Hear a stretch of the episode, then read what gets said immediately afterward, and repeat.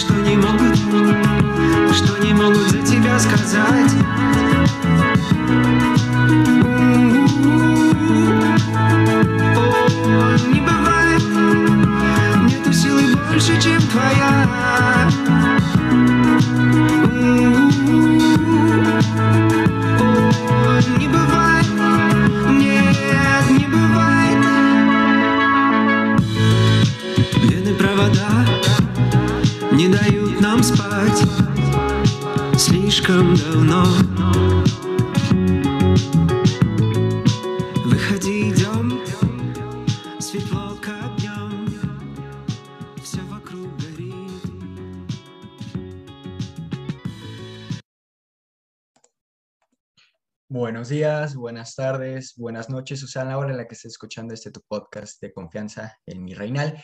Yo soy Alejandro Olguín, tu presentador de confianza. Y el día de hoy estamos conectada muy, pero muy especial. Muchos ya lo ubican y cómo no recordarla. Carol Funes, ¿cómo estás? Hola, pues muy feliz de estar aquí de vuelta contigo. Qué bueno, Carol. Oye, qué bueno y sobre todo qué gustas, sobre todo, pues la noticia que muchos ya, pues yo creo que ya han escuchado muy bien tu podcast y sobre todo están muy bien enterados de, de todo esto.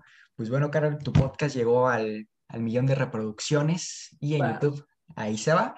Entonces, pues bueno, Carol, ¿cómo no volverte a tener aquí? Pues sobre todo, qué gustazo.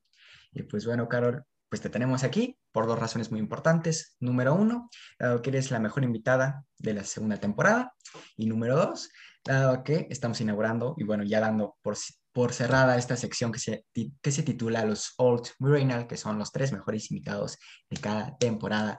Entonces, pues estamos trabajando en ello y sobre todo contigo lo vamos a cerrar, mi querida Carol. Entonces, eres la Old Murinal 3.0. Entonces. Pues bueno, Carol, sea bienvenida al podcast número 30 de este maldito país. Entonces, vamos a empezar, Carol, y sobre todo te vuelvo a decir que gustazo volverte a tener aquí. No, el gusto es mío. Pues bueno, Carol, eh, hablando de, de temas y sobre todo la gente te quiere conocer un poquito más porque se quedaron muy, muy, pero muy picados con tu primer episodio. Sobre todo, pues ahí en YouTube la pueden ver y sobre todo les recomendamos que vayan a YouTube para que nos vayan a ver, no solo escuchar en Spotify y en Apple Podcast. Entonces, pues bueno, Carol, cuéntanos un poco más sobre ti. ¿Qué les cuento? Pues mira, a mí desde muy chiquita me encanta todo esto de, este, mi papá me dio mi primera computadora. Ok, Ahora sí que una MacBook de esas como plasticosas blancas. Y con esa pues aprendí yo a grabar videos. Mi pasión es viajar. Yo creo que la mejor manera de vivir es viajar. Y amo viajar, creo que es algo que me encanta. Ahora sí que nada más que acabe la pandemia y me voy a viajar. ok, Este, pero amo tanto viajar que desde que, bueno, yo me ponía mis audífonos, me inspiraba en grabar desde que me subo al avión hasta que me bajo del avión y regreso a México. Entonces es algo que a mí me encanta y me apasiona muchísimo. También me gusta muchísimo cantar, canto. ok. Eso a veces me da un poco de pena, pero pues sí he participado en concursos y todo, pero espero próximamente, chance, ir a un concurso más alto y ahora sí que ganar. Sí me gusta mucho eso del canto desde chiquitita.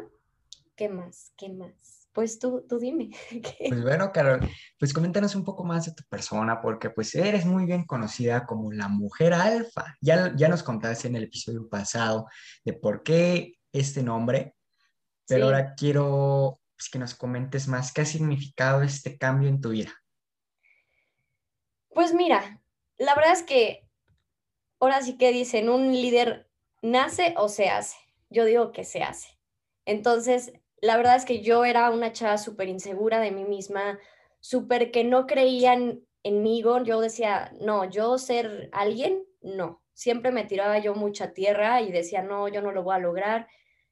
Y cuando no te lo crees, pues obviamente es un paso que tú te bloqueas. Hasta que yo dije, sí se puede, sí se puede y empecé a darle la espalda ahora sí que a todos esos estigmas de que una mujer no puede lograrlo y ahí fue como que a base de golpes, bueno, no golpes, o sea, golpes fuertes que te da la vida y lecciones, nació esta mujer alfa que hoy en día estoy muy orgullosa de lo que me he convertido.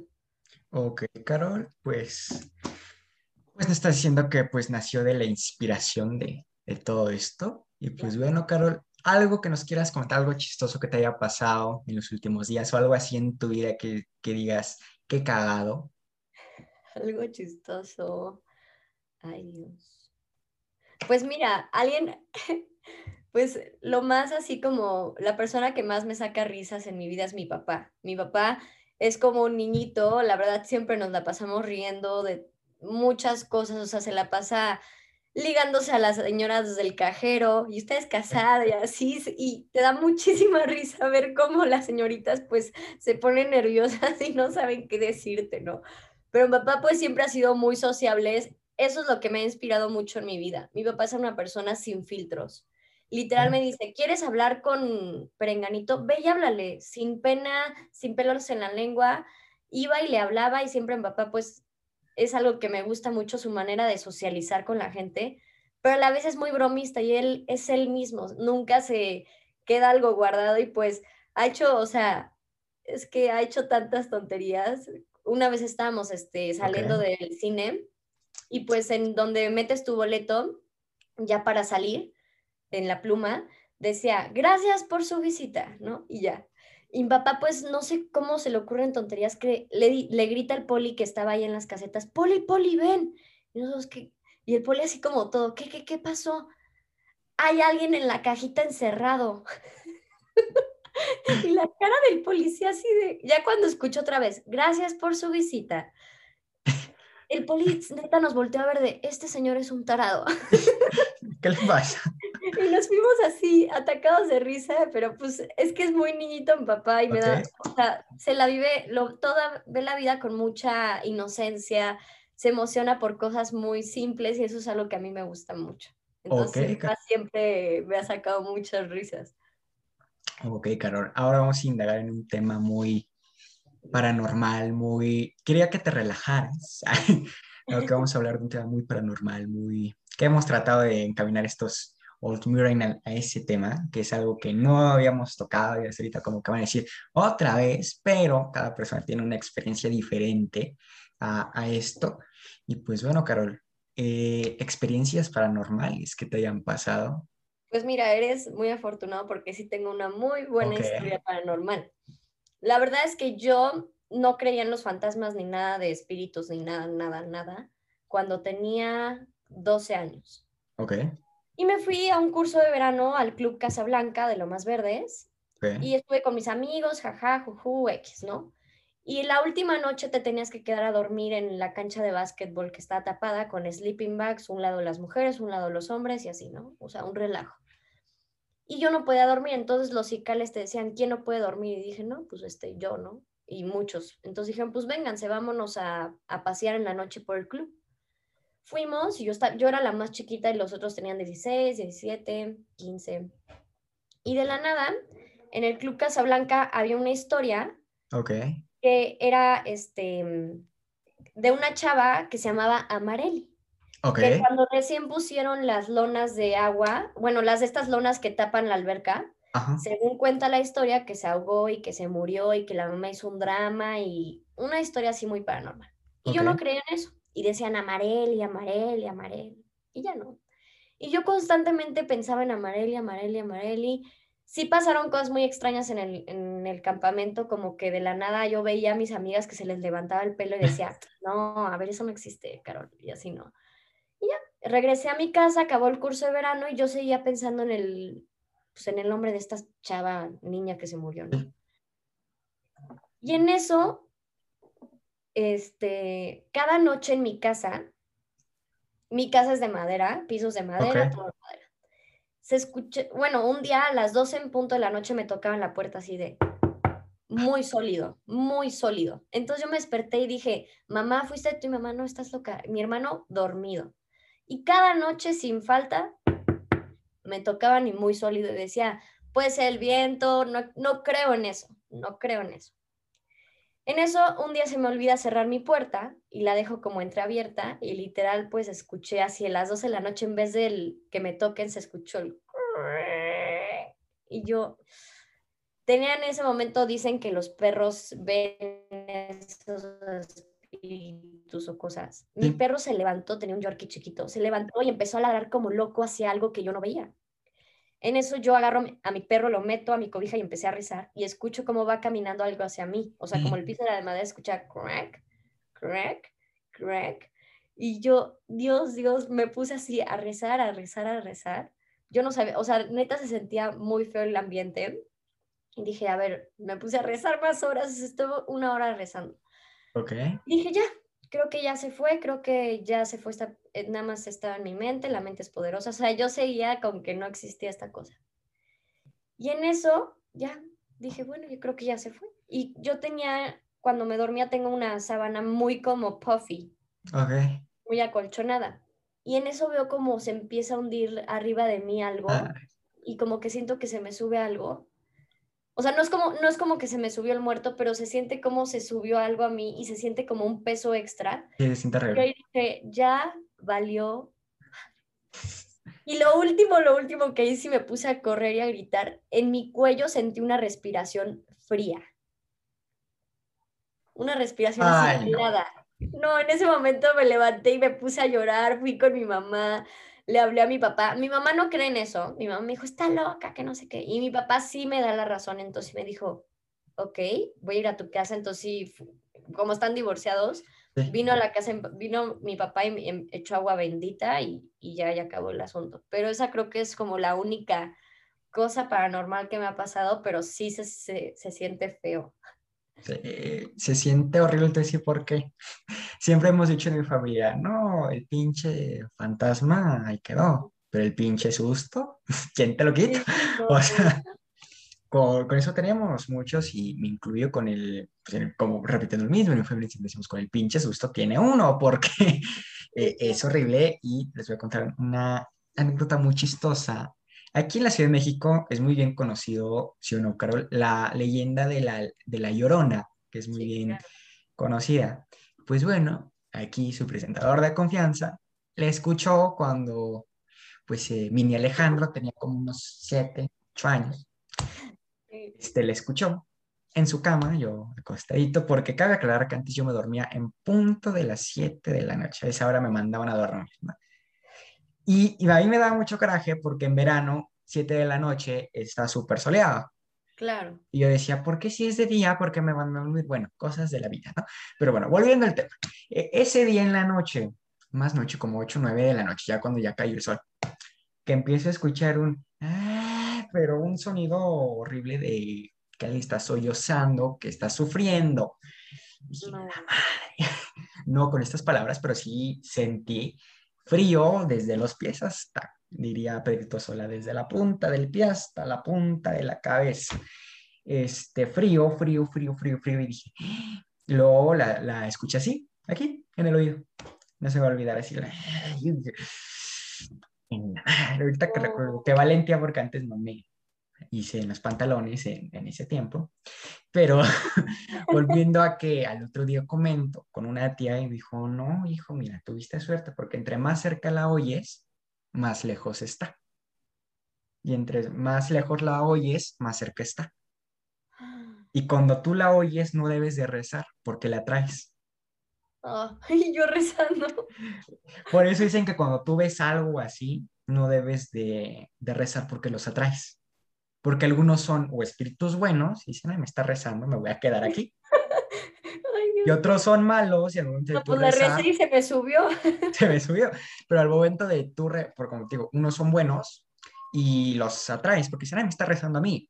Pero cuando son malos, pues se encabronan y dicen, pues ahora me queda a cuchito de palo.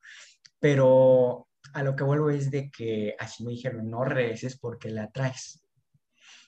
O sea, y dije, qué bueno. En ese entonces, te voy a decir algo bien chistoso, claro. Yo aprendí el Padre Nuestro hasta como los 11, 12 años. O sea, con esa culpa yo cargo, siempre hemos dicho, somos católicos renegados. O sea, sí, somos... Antes en mi familia eran muy puritanos. Mi abuela iba en una escuela que eran eh, franciscanas puras, benditas, o sea, un súper nombre así, y, o sea, desde ahí agarraron el, eh, Ave María, decía mi abuela, cualquier cosa se burlaba, decía mi abuela, Ave María Purísima. Esa era la forma de burlarse de mi abuela de algo muy fuerte que, que pasaba, ¿no? Bueno, volviendo al tema de, de, la vibrona, pues ese día yo, yo, yo, yo, me, me, me, senté así y al otro día, pues yo lo cuento, muchos como lo mismo no me creyeron, ay, una pesadilla, un no sé qué, y luego te voy a contar una historia muy, muy, muy chistosa. Yo estaba, bueno, no chistosa, yo estaba acostada en mi cama y no sé cómo veo en la orilla de un sillón que yo tenía, que yo tenía un sillón mini beige precioso que siempre me hacían burlar, decían, ay, tu mini sillón, y yo era una cosota a los siete años que apenas se cabía, pero se veía bien bonito el sillón, era de puro adorno porque niñote de siete años. Bueno, a lo que volvemos, en ese sillón yo ven en la esquina, mi, mi papá trabajó también en Movistar muchos años, y pues me traía los famosísimos duendes Movistar, que okay. yo creo que en México son muy bien conocidos. Sí, sí. Eh, de los que bailaban y yo soy el duende Movistar, se aventaban el bailecito los muñequitos. Pues no sé cómo veo un pinche duende Movistar en la orilla del sillón. Cuando yo ni jugaba con esos porque a mí no me gustaba. Ni los tocaba, yo nomás, ay, sí, gracias, ahí los botaba. Pero a lo que voy es de que estaban guardados. En mi closet yo tengo una parte de arriba que es el maletero, Ajá, y ahí yo guardaba ahí como lo que no me gusta. Y pues bueno, estaban ahí arriba guardados en una esquina tap tapiados por cajas. ¿Cómo se bajaron? Sepa la, la madre, pero está en una esquina. Pero de esas veces que te despiertas en la noche, no sabes por qué. Ajá. Me desperté, yo tenía la cara tapadita, y, y lo veo y veo cómo se empieza a hacer así cómo se empieza a girar. No, no. Yo sentí un pinche susto que se me vino y se me venía diez veces y dije, y ya me dormí. Pero sí, sí me acuerdo de eso perfectamente, el recuerdo de ver el duende Movistar ahí parado y así. Y luego a mí de niño me asustaban mucho, Carol, y esto yo lo conté en el episodio pasado con el rey estadista. A mí de niño yo veía cosas, Carol, de niño de bebé, sí, sí, sí, sí, sí, sí. Para los que están llegando a este episodio y no escucharon los pasados, pues bueno, vamos a contar esto. Eh, pues bueno, Carol, yo en una ocasión, yo tenía como 3, 4 años, niño, bebito. Pues un día estamos en la casa de esta misma tía que te comento, que, que me dijo, no le debes de recién porque la traes. Bueno, okay. a, a, años antes, pues resulta que en esa casa yo estaba con, con mi mamá, este, y no sé cómo les empiezo a decir, nene, nene, nene rojo, nene rojo de que traía una playera roja. Okay. Un niño, que yo veía un niño con una playera roja. Ok. Para, y yo señalándolo. y pero qué valentía yo de niño, ¿no? O sea, yo, ahorita yo soy un cobarde al lado del niño de, de 4 a 7 años. Este, así yo, nene, nene rojo, así todos, y todos, la madre, porque, o sea, nomás estaba mi mamá, la tía y la pareja de mi tía de, esa época. Este, estaban así de, así de, bueno, ya pasó, ¿no? Tres doritos después, o sea, el mismo día, pero horas después, mi tía en esa casa que tenía en un departamento, que me acuerdo perfecto de ese departamento, tenía un pasillo enorme, enorme, pero como pues no podía poner nada, pues ponía este, su, me acuerdo que tenía unas repisas preciosas de vidrio con, con retratos familiares. Pues bueno, voy pasando por ese pasillo, yo bien contento, me acuerdo que llevaba aquí mi oso, que todavía lo tengo, y iba así con vecina. Cuando de pronto voy pasando, paso que doy, entro al pasillo, se cae un retrato. Paso que sigo, voy, como yo iba avanzando, se iban cayendo los, los retratos. Okay. Y de niño, me dejaron creo que cinco minutos solo. Obvio, te, ahí sí me dio miedo. Y yo de... Y un tío, bueno, primo tío, eh, pues hijo de, de, mi tía, porque en familia como que no nos aclaramos bien si somos primos o somos tíos, bueno, el punto en familia. Este, me, me agarra y me dice, ¿qué tienes? Y yo, "Eh", y yo que le señalé hacia allá atrás porque yo vi algo. No. De eso yo no me acuerdo, pero sí me acuerdo perfecto de cómo yo iba pasando y los retratos iban cayendo. Y así de, ya valió. O sea, yo ahí me hubiera quedado, se me hubiera metido el diablo. Ahí, ahí yo quedé. Pero me acuerdo de eso perfecto. Y luego en esa calle cuentan todos esos familiares que también se veía la llorona en las noches, que pasaba por esas calles. Ay, no. Sepa la madre, porque eran calles donde había mucha vegetación y es donde dicen que se aparece, donde hay muchos árboles, donde hay muchas plantas, donde hay mucho todo. Es donde se aparece. Porque la historia de la Llorona cuenta que era una mujer de la época de la conquista, de Ujú. 1521, 1519, del lago de Xochimilco, que antes era ciudad de Xochimilco, ahora eh, no es un lugar muy bonito que digamos, pero en esa época como que no estaba tan pinche. Entonces, volviendo a este, agua a sus hijos Sí. porque no tenía que darles de comer. Siempre cambia la historia. La que yo sé es porque no tenía que darles de comer y los ahogó. Para que no... Otros dicen que la subió una balsa y los perdió. El punto es que los niños se murieron ahí en el lago. Se mueren ahogados. Se murieron ahogados. O sea, la variante donde sea el mismo es el mismo resultado.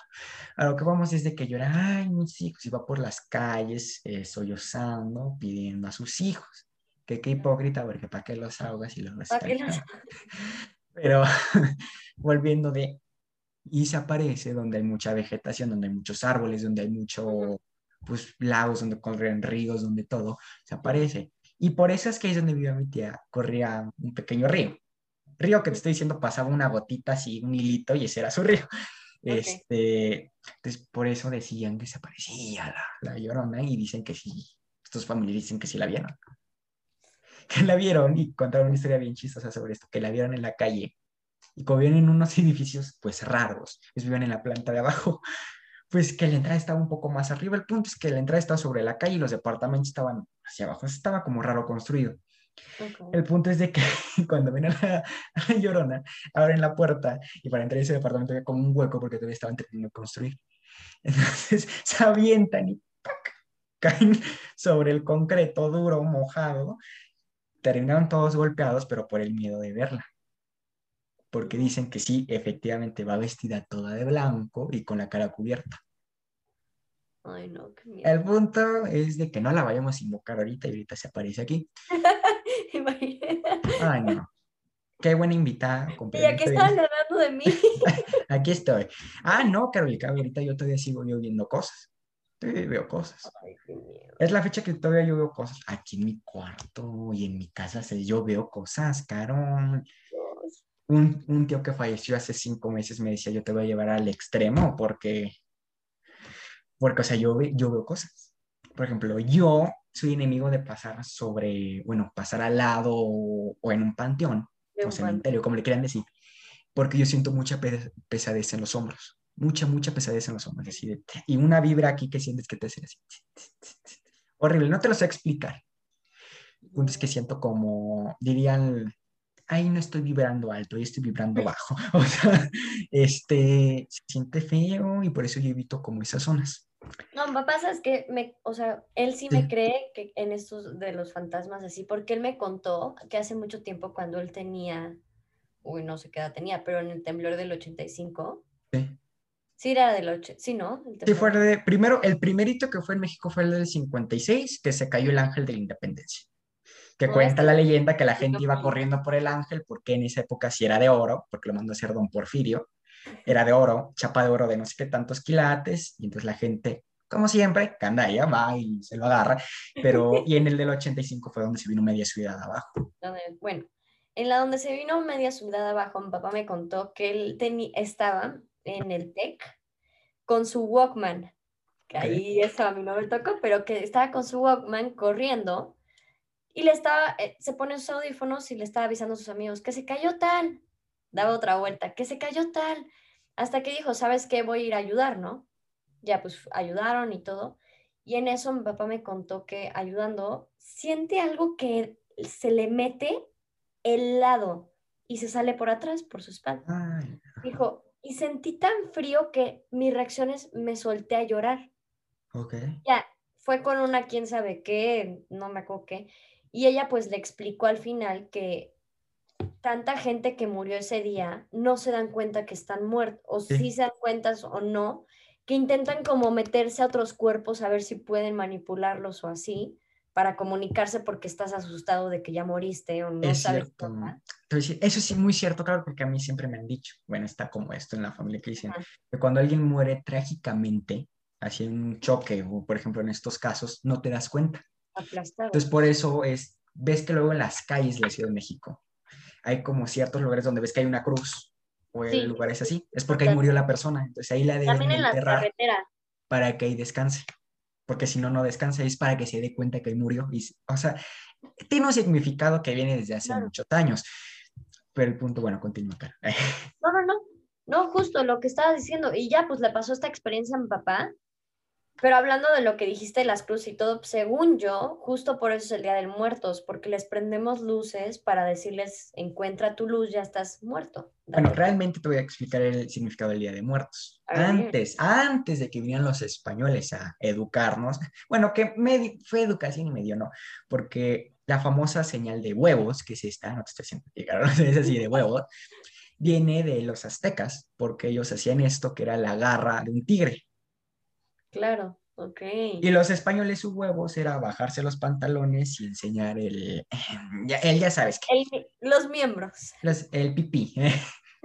este, enseñar, o sea, eran, eran entre más, o sea, ahí nos llevábamos, salvajes y no salvajes.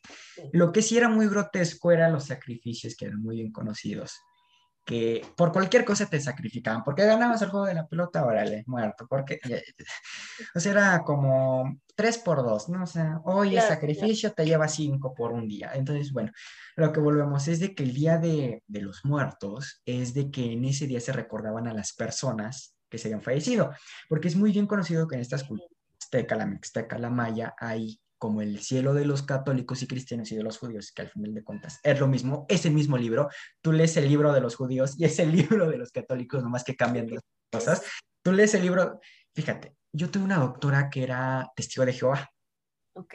y me dice, no, no iba a tocar a mi puerta, yo iba solito a meterme de pechito, pero este, me dijo, mira, te voy a dar estos libros, que eran como su Biblia. La leí por mero morbo. Cambiaron en, la, en lugar de decir Dios, decían Jehová. Claro. O sea, cambiaban el, el Dios por otra palabra. O sea, es lo mismo. Judíos que nos están escuchando, porque tenemos comunidad de judíos aquí, este, que están escuchando, perdón, eh, no, los vamos a hacer, no los vamos a hacer en jabón como Hitler, no, no somos así, pero eh, su libro es el mismo que el de los cristianos, el libro es el mismo, ¿no? Pero bueno, volviendo... No, y deja al- tú eso, todas las religiones. Según yo, todas las religiones llevan lo mismo. Unos les dicen Jehová, otros les dicen Yeshua, otros les dicen Ra, otros les dicen Ganesh, otros Jesús. Es lo mismo. Entonces, a mis primas que fueron al Green Hills antes de la pandemia, iban al Green Hills, a ellas les explicaron, escuela también muy religiosa, Isabela me explicó, no, Ale, es que en el cielo está Buda, está Alá, o sea, se las pintaron muy padre, o sea, que están todos allá, todos los dioses están allá arriba. Y eso me gustó que les enseñaran, porque dijo, y está padre que les digan, no importa en qué creas, tu Dios está allá arriba. Claro. Y eso me gustó porque me dijo, no, es que Buda está allá jugando con Diosito y Alá está con la pelota. O sea, se los explicaron muy padre y dije, ay, qué bueno. O sea, Claro. pero volviendo al mismo tema de, volviendo al tema de, de todas estas civilizaciones eh, prehispánicas, eh, pues todas tenían un, el Mixtlán, que era el infierno, o sea, no había cielo, era el infierno, tal cual. El inframundo, que, que el primer nivel era para los guerreros. No, el primer nivel era para los que morían ahogados. El segundo nivel eran para las madres que morían en el parto.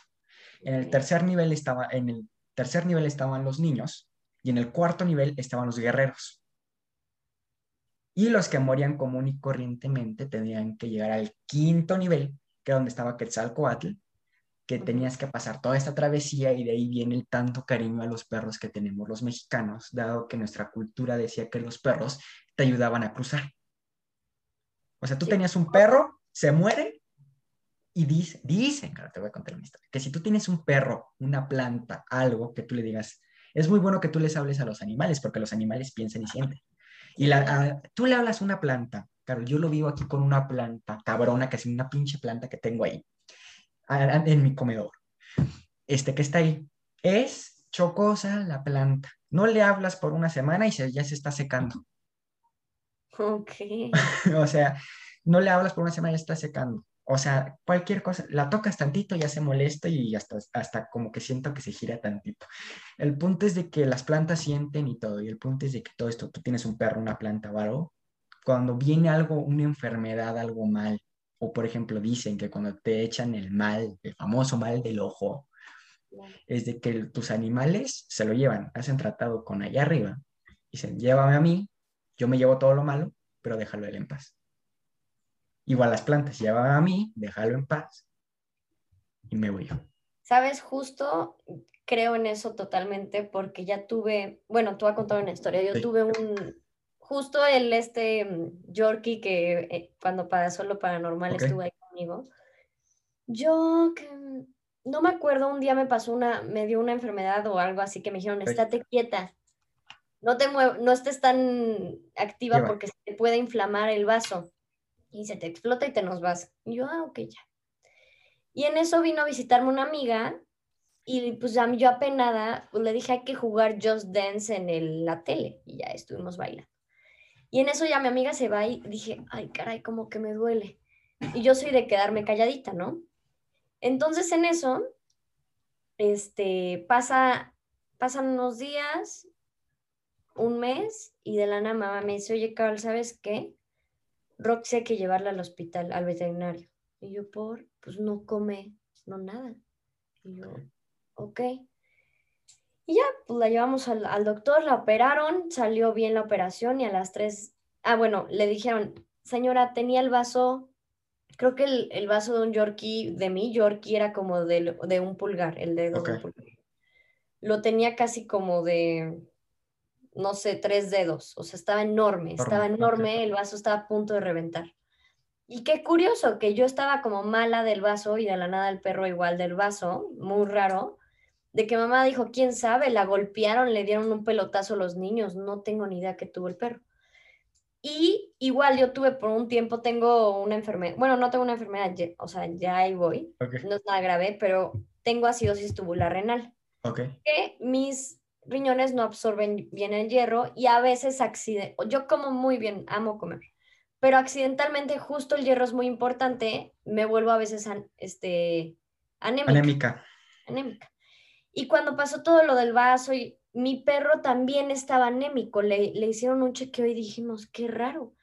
Entonces yo sí me puse a pensar que justo Chance y el perro se sacrificó por mí, porque tenía anemia igual que yo, y yo después de ahí me empecé, ya no, nunca más he tenido anemia, y lo del vaso, y ya, me despedí de ella, sí me dolió. Justo cuando me dijeron, Carol, la van a operar, yo dije, tenía esta mentalidad de se va a morir. O sea, un sexto sentido y ya decía, se va a morir. Y me, yo decía, no, no, no, Carol, a ver, piensa cosas bonitas, ¿no? Y yo decía, sí, se va a morir. Y ya pues mamá me marcó al día siguiente en las, justo me acaba de levantar en la mañana, se murió a las 3 de la mañana, creo. Me marca y me dice, pues ya, Roxy está con el abuelo. No, fue un lloradero, o sea, yo creo que ese ha sido mi primer perro, mi primera muerte que he tenido, sí fue como un año para sanar her- heridas de ese perro, pero la amé muchísimo, pero sí, sí creo totalmente en eso. Sí, es algo que como que muchos no creen porque dicen, ay, como un animal. Pero al momento que dicen que cuando tú falleces y te llevan, pues tú para llegar, porque si has leído la Divina Comedia, No.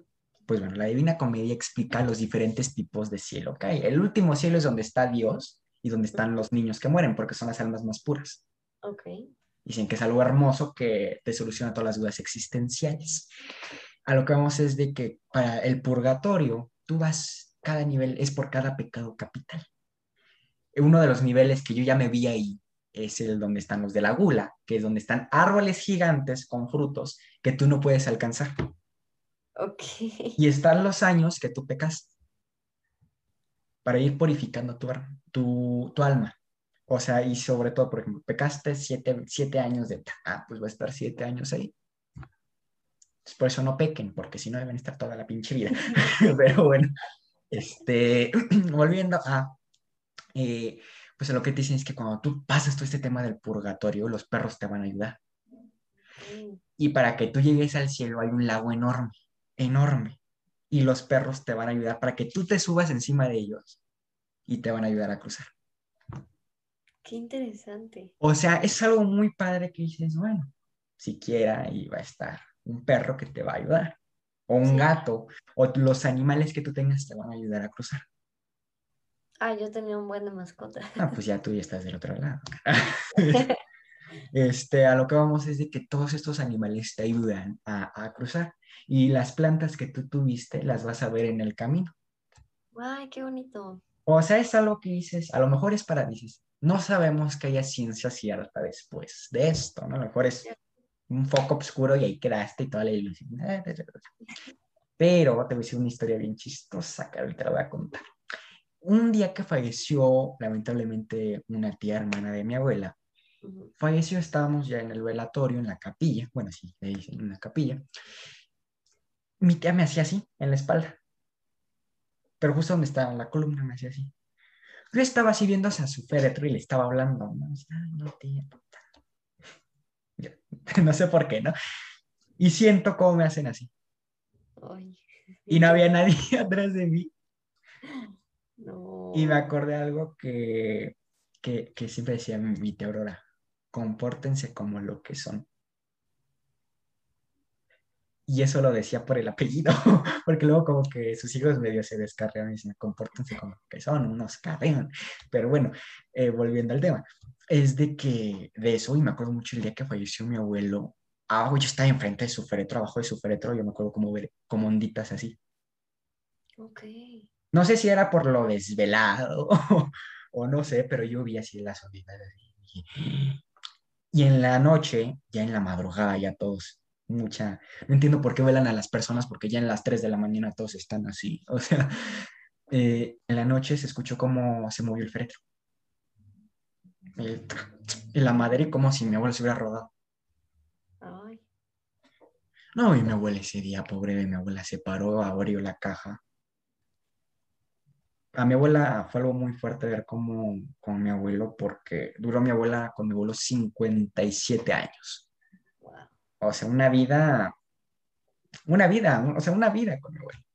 Es que, ¿sabes que Justo el tema de la muerte es algo que no estamos listos para, pero que es lo único seguro que tenemos en esta vida. Y mira, siempre hemos dicho, en mi familia siempre decimos clase social, hombre, mujer, niño, adulto, todos no sabemos. Puede ser que ahorita grave y mañana me muera. O sea, no sabemos que, que, que Dios me libre, ¿verdad? Pero este, a lo que vamos es de que no sabemos qué, qué nos espera, ¿no? O sea, Pero justo por eso hay que vivir cada día como si fuera el último de nuestra vida. Por Eso me eso lo mismo, papá siempre- siempre. mucha gente dice, ay, es que si hago esto, no, pues tú haz lo que te valga madre, o sea, ya, ya viviste, ya. No, que no hubiera mañana. O sea, exactamente, hay que vivir como, como dices tú, como el último día de la vida. Y te decir algo, porque siempre mis abuelos se privaban de no por los hijos, después no por los nietos, no porque, y nunca hicieron su vida como debían hacerla, Claro. porque siempre, primero los hijos, ¿no? Ah, luego los nietos, ah, no, y luego los sobrinos, ah, no, por estar, y siempre, y es algo muy característico sobre todo de las personas grandes de mi familia que siempre se andan preocupando por el primo, por el sobrino, por el ta, por el... Y viven la vida, mi abuela vivió la vida preocupada por todo el mundo. Ay, es que fulanito, ay, es que... Y por los vecinos se desvivía y los vecinos adoraban a mi abuela, decían doña Oti, que me cagaba que le dijeran así, dije, señora Otilia, ¿qué te cuesta, pendejo? Pero, este, lo que vemos es que los vecinos adoraban a mi abuela porque mi abuela si te veía mal, oye, ¿cómo estás? Y al otro día te iba a buscar a tu casa o te hablaba por teléfono o, o sea, mi abuela era una persona que veía mucho por, por los demás los y por su familia se desvivía. Uy, Carol, por mí se desvivió. Me imagino. Me acuerdo, fíjate, te voy a contar algo bien chistoso. Mi abuela, como niño de tres años, a mí siempre me han encantado las uvas. A mí dame uvas, me, a mí envenéname con uvas, a mí me puedes intoxicar. Este, pues como el niño, el clásico, no le den uva a los niños porque se van a ahogar.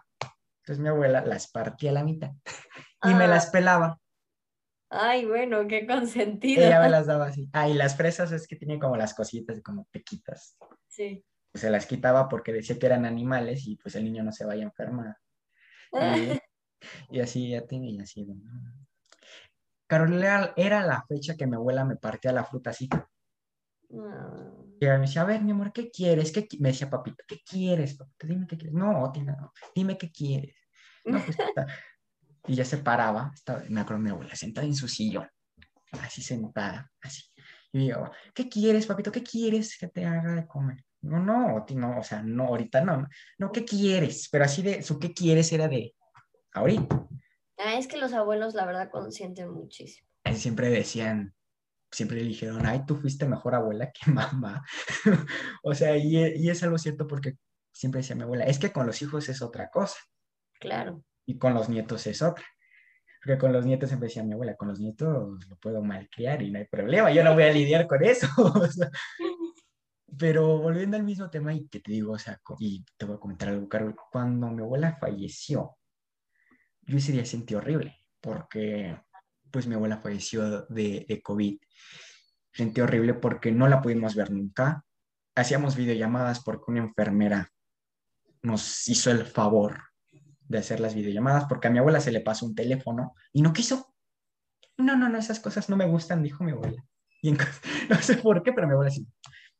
Pero bueno, entonces una enfermera nos hacía el favor de hacer videollamada, hablábamos con ella y pues era la única forma de comunicarnos con, con mi abuela. Estuvimos así dos semanas hasta que el jueves 10 de diciembre fallece mi abuela a las 7 de la mañana. Yo estaba dormido, yo me levanté a las 8, no sé por qué, porque yo sentí algo. Claro.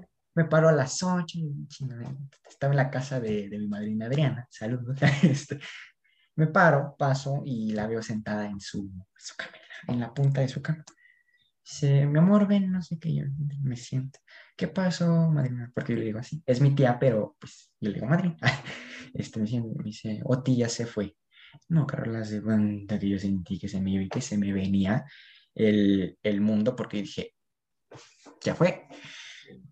Y dije, pero algo, algo que sientes que se te mete.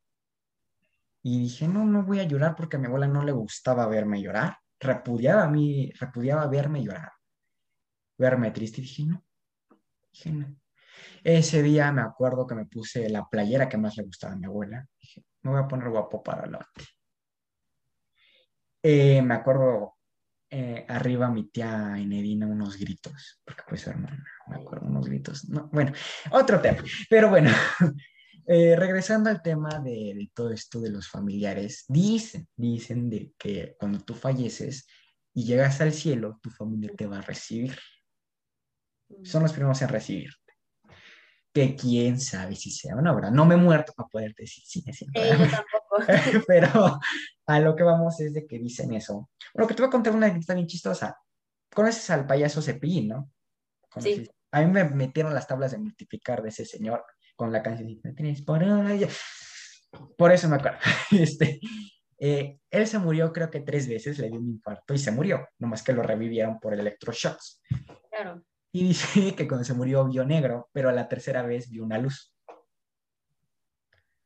Órale. y que cuando ya estaba yendo hacia la luz es cuando lo revive y él mismo dice chinga ya me iba y me traen otra vez pero bueno este a lo que vamos es y volviendo al tema de, de todo esto de lo religioso y del cielo y del mar y de las estrellas es de que a lo que vamos es de que todo esto que te pintan es número uno para reconfortarte, sí, porque pues obvio no te van a decir, no hay nada allá arriba, ¿verdad? Claro. porque nadie sabe a qué se, a qué se acierta. Muchas, me encanta una serie que es Padre de Familia, que hace un chiste sobre esto, que van al cielo, visitan a Dios, y todos andan con toallas y dicen, ¿qué los, que los padres no han dado el mensaje? Te tienen que enterrar o cremar con una toalla, porque aquí ya no hay toallas, porque hay una piscina gigante. Eh, o sea, el punto es que cuentan chistes así y dices, bueno, te da gracia, pero a lo mejor y sí, siempre dicen en ese chiste de que dicen que Dios es autista Ok. porque como que hay cosas que dicen, a veces pone mucha atención en muchas cosas y en otras no, por eso dicen que Dios puede ser autista. Y muchos dicen, no sabemos si Dios es mujer o es hombre. Pues, hombre. Esa es otra duda. Decimos, Dios, siempre te pintan las obras de Da Vinci y de Miguel Ángel, que era un hombre. Claro. Y una obra que me encanta de, que es de este Da Vinci, que son las manos, que es Adán y Dios. Sí. que si te fijas, eh, mi editor va a poner una foto de aquí, este, las manos de Dios está estirada y la de Adán está encorvada. Ujú. ¿Cuál es el significado? Que Dios es para que tú te acerques a Él, pero tú puedes acercarte o no. Ese es el significado. Sí, ya la veo, sí, sí. Y dices, "Ah, qué bonito, ¿no? Que ahorita los que son ateos han de estar diciendo estos cabrones. Pero bueno, a lo que volvemos, que es muy respetable. Yo lo que tengo un problema con los que son ateos son los que no creen ni en la piedra, que son los que digo, oye, deme, o sea, ni en la piedra crees, güey. O sea, debes de tener fe en algo, porque siempre es algo muy... Y es por eso que existen las religiones. El ser humano debe tener algo que considere superior a él. Sí, imagínate que ellos se crean nada más superiores, está cañón. Está cabrón. Porque muchos tienen, tengo un amigo, saludos, este, Miguel, este, es ateo. Y me dice, no, güey, es que yo no creo en esas mamadas. Y le digo, a ver, güey, ¿por qué no crees? Pero me lo siento Claro. y, y le digo así, y me dice, no es que cómo te explicas que tanta hambre en el mundo y este señor no pueda hacer nada. Pero siempre he dicho, hay una frase que dice, ayúdate que yo te ayudaré. Y si esas personas no se ayudan, y siempre hay una frase en mi familia que siempre he dicho, eh, rogando a Dios, pero con el mazo dando. Sí, claro. Porque tú comes, y yo siempre he dicho, yo como espero, ay, yo, yo siempre, yo luego hablo con Dios luego en las tardes, me siento, ¿no? Yo como te digo, yo soy una señora de 56 años, agarro, agarro mi Biblia y me pongo así, digo, a ver, que me vaya bien, ta, ta, ta, ta, ta. Pero, pues, obvio, yo le voy a echar ganas, pero tú ayúdame. ah. Porque yo no puedo exigir si yo no doy parte de mí. Y es algo muy claro que, bueno, este podcast está volviendo ahorita muy religioso. Bueno, volviendo a, este, ya dejando estos temas de lado, porque si no los que son, van a decir, "Eh, dato que cura, salimos en el, un día hablé de negocios, dije palabra dinero. Y no sé por qué salimos en el número 15 de podcast de negocios. Entonces ahorita vamos a salir en el podcast de, Religión. una sección. Pero bueno, dejando este tema de lado y volviendo al tema paranormal y volviendo a, pues estábamos con lo del Mictlán antes de que me fuera hacia más allá. Este, volviendo a, y volviendo a esto, es de que el Mictlán era pues todo esto y pues de ahí es de donde vienen, de que el, el cempasúchil, que ves que es naranja o morado, pues es, el, es un camino que tú les vas poniendo para que guíen. Y las velas es la luz que tú le vas a poner para que se libren de los, malos, de los malos espíritus que se van a encontrar en el camino. Ok. Y en el altar, teóricamente debes de poner sal para que se limpien Ok. de energías, agua para que lleguen y beban agua del camino que recorrieron, Ok. y velas para que se ilumine y sepan que ahí es su casa. Porque ha llegado que sean, dice la historia que se confunden y luego por eso aparecen los altares tirados. Este, eh, a lo que volvemos es de que debes de poner todo eso y la comida que les gusta para que coman algo que les gustaba en vida. Claro.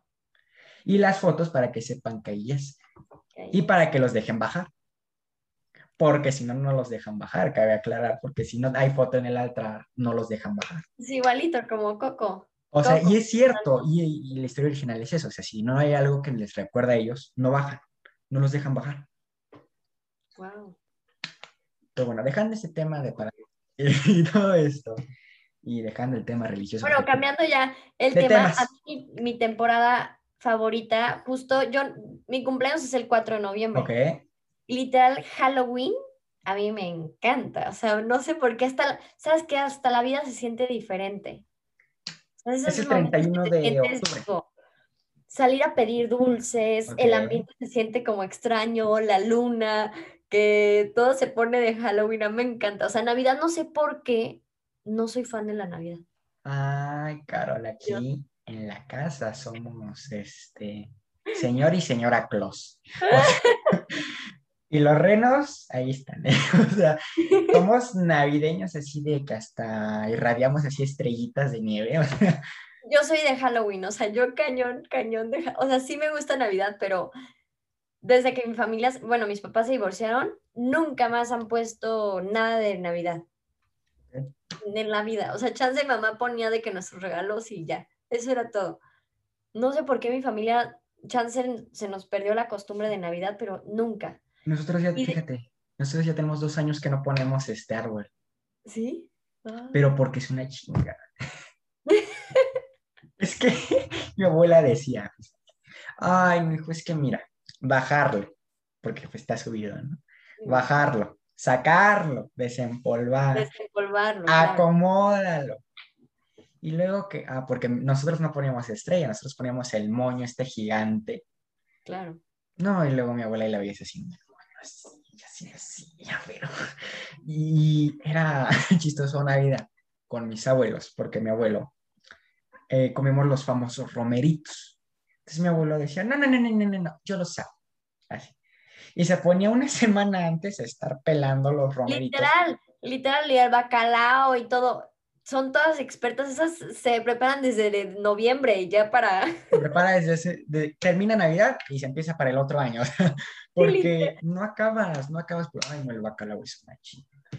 Ah, no, y aparte no cualquier bacalao es bueno, déjame te digo, porque uno, el que es nacional, viene muy, eh, bueno, comentario de señora. Ahora que vengan fechas navideñas, compren el que es noruego, porque el que es nacional viene con mucho hueso y no está tan bueno. El noruego es el bueno. Que casi no traen Sam's Club ni Costco porque son mañosos para poderlo vender como se les hinche. Pero bueno, eh, comentario de señora. Eh, prosigue, Carol. A mí una vez, bueno, en Navidad, igual este... Ah, bueno, en Navidad justo con el bacalao, yo no, o sea, no es que no me guste el bacalao, pero hay veces que no te gusta cierta comida porque te causa un trauma. ok. En mi caso, estábamos en Navidad, yo amo los romeritos y me serví bacalao, muy chiquita, yo creo que tenía ca- 12, 12 años. Como y una astilla se me mete en la garganta. Fue un show que no sabía cómo explicarles a todos que me estaba atragantando. Y todos somos como muy elegantes, ¿no? De En la- sentarnos, en la... Navidad, Sí, todos, todos sacan el lado elegante, el- ahora sí que en, en Navidad, ¿no? sí. Este, y yo así me estaba atragantando desde entonces ahí ya no me ha gustado. Sí me gusta, pero ahora me tardo no horas, pero estoy con el tenedor ahí como que checando de que no haya espinas. Es que es horrible, por eso les digo, la toca Pero el jugar. ponche, uff, el ponche también. Ay, no, el ponche, qué horror. Ah, el ponche. No, no, no, no, no, no, no, no, no, no, no, no, el ponche no, no, ese no me gusta. ¿No? Porque te una cosa, aquí nos hicimos a forma de mi abuelo, porque le ponía tejocote, o sea, como todo lo tradicional que se le ponía antes, pero haz de cuenta, se hace un caldo horrible, caldoso, así de color, Sí. porque aparte lleva Jamaica, duro. Sí, entonces sí. es un caldo así horrible que parece caldo de bruja, así de que casi casi ojo de rana, o sea, así horrible, yo lo veo desde que lo vuelo y A mí me gusta, pero que no, que no caldoso. O sea, mi, mi familia lo hace súper ligero, literal ponche. O sea, agüita. no, aquí lo hacen así Lo caldoso y aparte, agar- todo. ah, no, y luego le ponen piquete. No, mi familia O sea, sí. Mi, mi papá agarra su, este, él toma crema de tequila, es como un Ajá. poquito más espesita. Se Ok. agarra, le hace así. Y se va a tomar su bien, bien discreto agarra con su taza gigante. Porque aparte, como mi papá es contador y es auditor, pues va a diferentes partes de la República. Entonces tiene una afición por las tazas de Starbucks de comprar pues la taza de cada ciudad Ok. que están padres. la- Tiene de Puebla, tiene de Cancún, tiene de Mérida, o sea, tiene de todos los lugares donde hay. Ujú. Son tazas de enormes, o sea, son más grandes que una de Starbucks. Se agarra con su tacita así, y agarra y se sirve, y, y se va así. El señor se va y se sienta, y con las piernas cruzadas a ver mi pobre angelito. O sea, pero volviendo al tema, a mí el ponche no me lo es. Ah, y la ensalada Walder, qué rica es, ¿eh? La ensalada con cuál? Walder, la que es la típica de la Walder Pastorio de, de Nueva York, que fueron los que in- inventaron la ensalada de manzana. Qué mamón. La ensalada de manzana con, con crema uva y... y Ah, ¿esa este, Sí, ajá. Ah, no, sí. Yo no sabía que se llamaba así, pero sí, mi mamá hace una ensalada de manzana. Uf, uf, uf. Uf. es delicioso. Cállate. Sí, no sé. Sí, sí, Y sí, otra, bueno. otra temporada, bueno, Halloween es mi favorito, así me encanta, porque justo también dicen que antes de tu cumpleaños estás muy apagado y cuando pasa, ya cuando viene tu cumpleaños ya estás así, que quieres explotar. Porque mi papá siempre me ha dicho que existe el 52avo, Ok. que hay veces que sientes que no sabes qué te pasa o qué traes, ni tú puedes decirles qué traes si estás de un genio que no te puedes explicar, ¿no? Entonces dicen que justo 52 días antes de tu cumpleaños nada te sale, estás pasándote la, la fregada, estás mentando a todos, estás de un genio. Y ya cuando ya está a punto, a días antes de tu cumple, ya estás, ya todo se te tranquiliza y ya estás mejor, ¿no? Y otra temporada que a mí me encanta, me encanta, me encanta, que siempre ha sido en Acapulco, es Año Nuevo. Para mí, si no es en la playa estar en el Año Nuevo con los, todo, bueno, los fuegos artificiales y todo, para mí no es Año Nuevo. Año Nuevo. Sí he pasado un día, una vez la pasé en México viendo la tele así, feliz año nuevo, y dije, no, esto para mí no es año nuevo, yo tengo que estar en la playa con las uvas viendo los fuegos artificiales. Aquí, mira, a mí me encanta, mira, a mí Navidad y Año Nuevo es pasarla en la ciudad, porque me encanta, porque mira, se respira un ambiente de no hay tráfico, no hay quien mentarle la madre que se cerró. Ah, porque mi papá es bien chistoso cuando maneja. Porque agarra y hace cuenta, maneja así o luego agarra del volante aquí, maneja así. Un día se le cruza un ciclista. papá, le encanta pisarla a mi papá y luego trae un coche como que le pisas y se va, ¿no? El punto es de que iba ahí bien contento el papá y por, por Liverpool insurgente, estamos dando la vuelta. Cuando se le... Un ciclista de esos que... Estoy de acuerdo con los ciclistas, pero que haya cultura del ciclismo, porque se creen peatones y se meten por donde se les hincha la gana. Pues bueno, se le mete, se frena el papá y le hace así, ¡eh, cabrón! Pero, así de la nada, y yo y saqué la carcajada y dije, ¿qué te pasa? Pues que este pendejo se me cruza y luego, y luego lo, lo atropello y vienen sus hermanitos nacos y me vienen a echar a mí la culpa cuando fue este y yo, ah. esa fue una y un día por insurgentes. Íbamos caminando y ves que está el estacionamiento muy pegado casi de los restaurantes. Pues bueno, va saliendo una camioneta y la muchacha no se fija. Y viene el teléfono, y le, le hace lo mismo. le aplaude y muchacha dice, avánzale, no me dejas pasar. O sea, él es bien chistoso en la calle, chistosísimo, porque si no, ya se peleó con el de acá, ya se peleó con el de acá. Pero el punto es de que en esas épocas se respira tranquilidad porque no hay a quien meterle la madre. Es que es como una onda rara, no sé, pero todo, literal Navidad y ya no nuevo es como noche de paz. Noche de la amor. gente anda como muy tranquila, eso, eso está padre, eso está muy padre, la verdad. El punto es que sí está padre, pero, pero Navidad... típico de Costco, Walmart y Sam's venden desde ya ahorita ya van a empezar a sacar las cosas de Navidad. Ah, no, sabes que compramos una vez y no nos orgullecimos mucho porque nos dio flojera. La pierna ya hecha en el Walmart, porque no nos había dado tiempo, porque los romeritos vecinos, ay, la pierna. Ah, porque aparte ahí vienen las recetas más complicadas del mundo, ahí están. Entonces ahí, este, ya en el Walmart te venden que si la pierna, que si el no sé qué. Ah, eso sí, nunca compren sushi en el Walmart que viene con un cebo horrible y sabe a madres.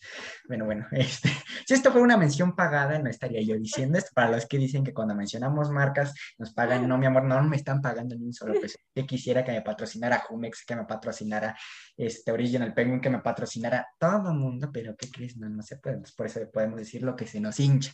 Pero bueno, volviendo al tema, Carol, y ya dejando ya para terminar ese tema de las Navidades, porque todavía ni es Navidad y ya estamos hablando de te acabo de aclarar, esto va a salir en agosto, tenemos unos cuatro mesecitos para Navidad, para Pero a lo que vamos es de que esta época todo el mundo respira paz, todo el mundo respira amor. Este, salen las botellas por el todo mundo, se vuelve toma. Ahí sale la, la verdadera, el verdadero yo de, de, las personas. Y es cuando viene el meme mexicano. Usted, tío, no se ha hecho cargo de la abuelita, ¿cómo le van a tocar los terrenos? Porque siempre vienen las típicas peleas familiares por él.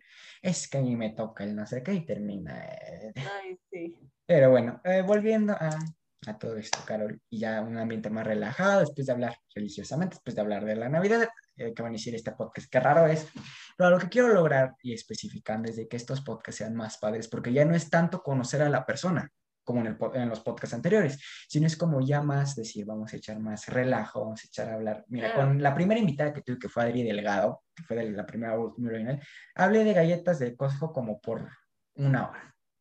Oh, Dios mío. O sea, así fue el, el, el ambiente y quiero que se fue así más relajado, desde hablar desde galletas de Costco como con el pasado, con el registradista, que hablé desde, porque estábamos hablando del para, de paranormal y se nos empezaron a mover cosas. A él se le movió su closet, a mí me movieron acá empecé a ver sombras, el punto es que lo tuvimos que cortar porque yo estaba así a cada rato volteando para acá, porque yo veía sombras acá, entonces me dio miedo, me, me dijo el registrista, te dio culo, güey, y sí, sí me dio culo, porque andaba así de, ahora que moví un, muevo la, la laptop para acomodarla y se escucha un, pero de una niña y dije, "Qué la madre. Lo Ay, escuché no, y no, dije, no vamos a invocar ahora, estamos no, no, vamos. Conté en ese entonces que yo veo una sombra que se me parecía mucho en un lado que tengo aquí de mi recámara, Ujú. que era un, un hombre, yo mido 1,90, pues ese güey llega hasta el techo, ¿no? O sea, como, yo mido 1,90 acá.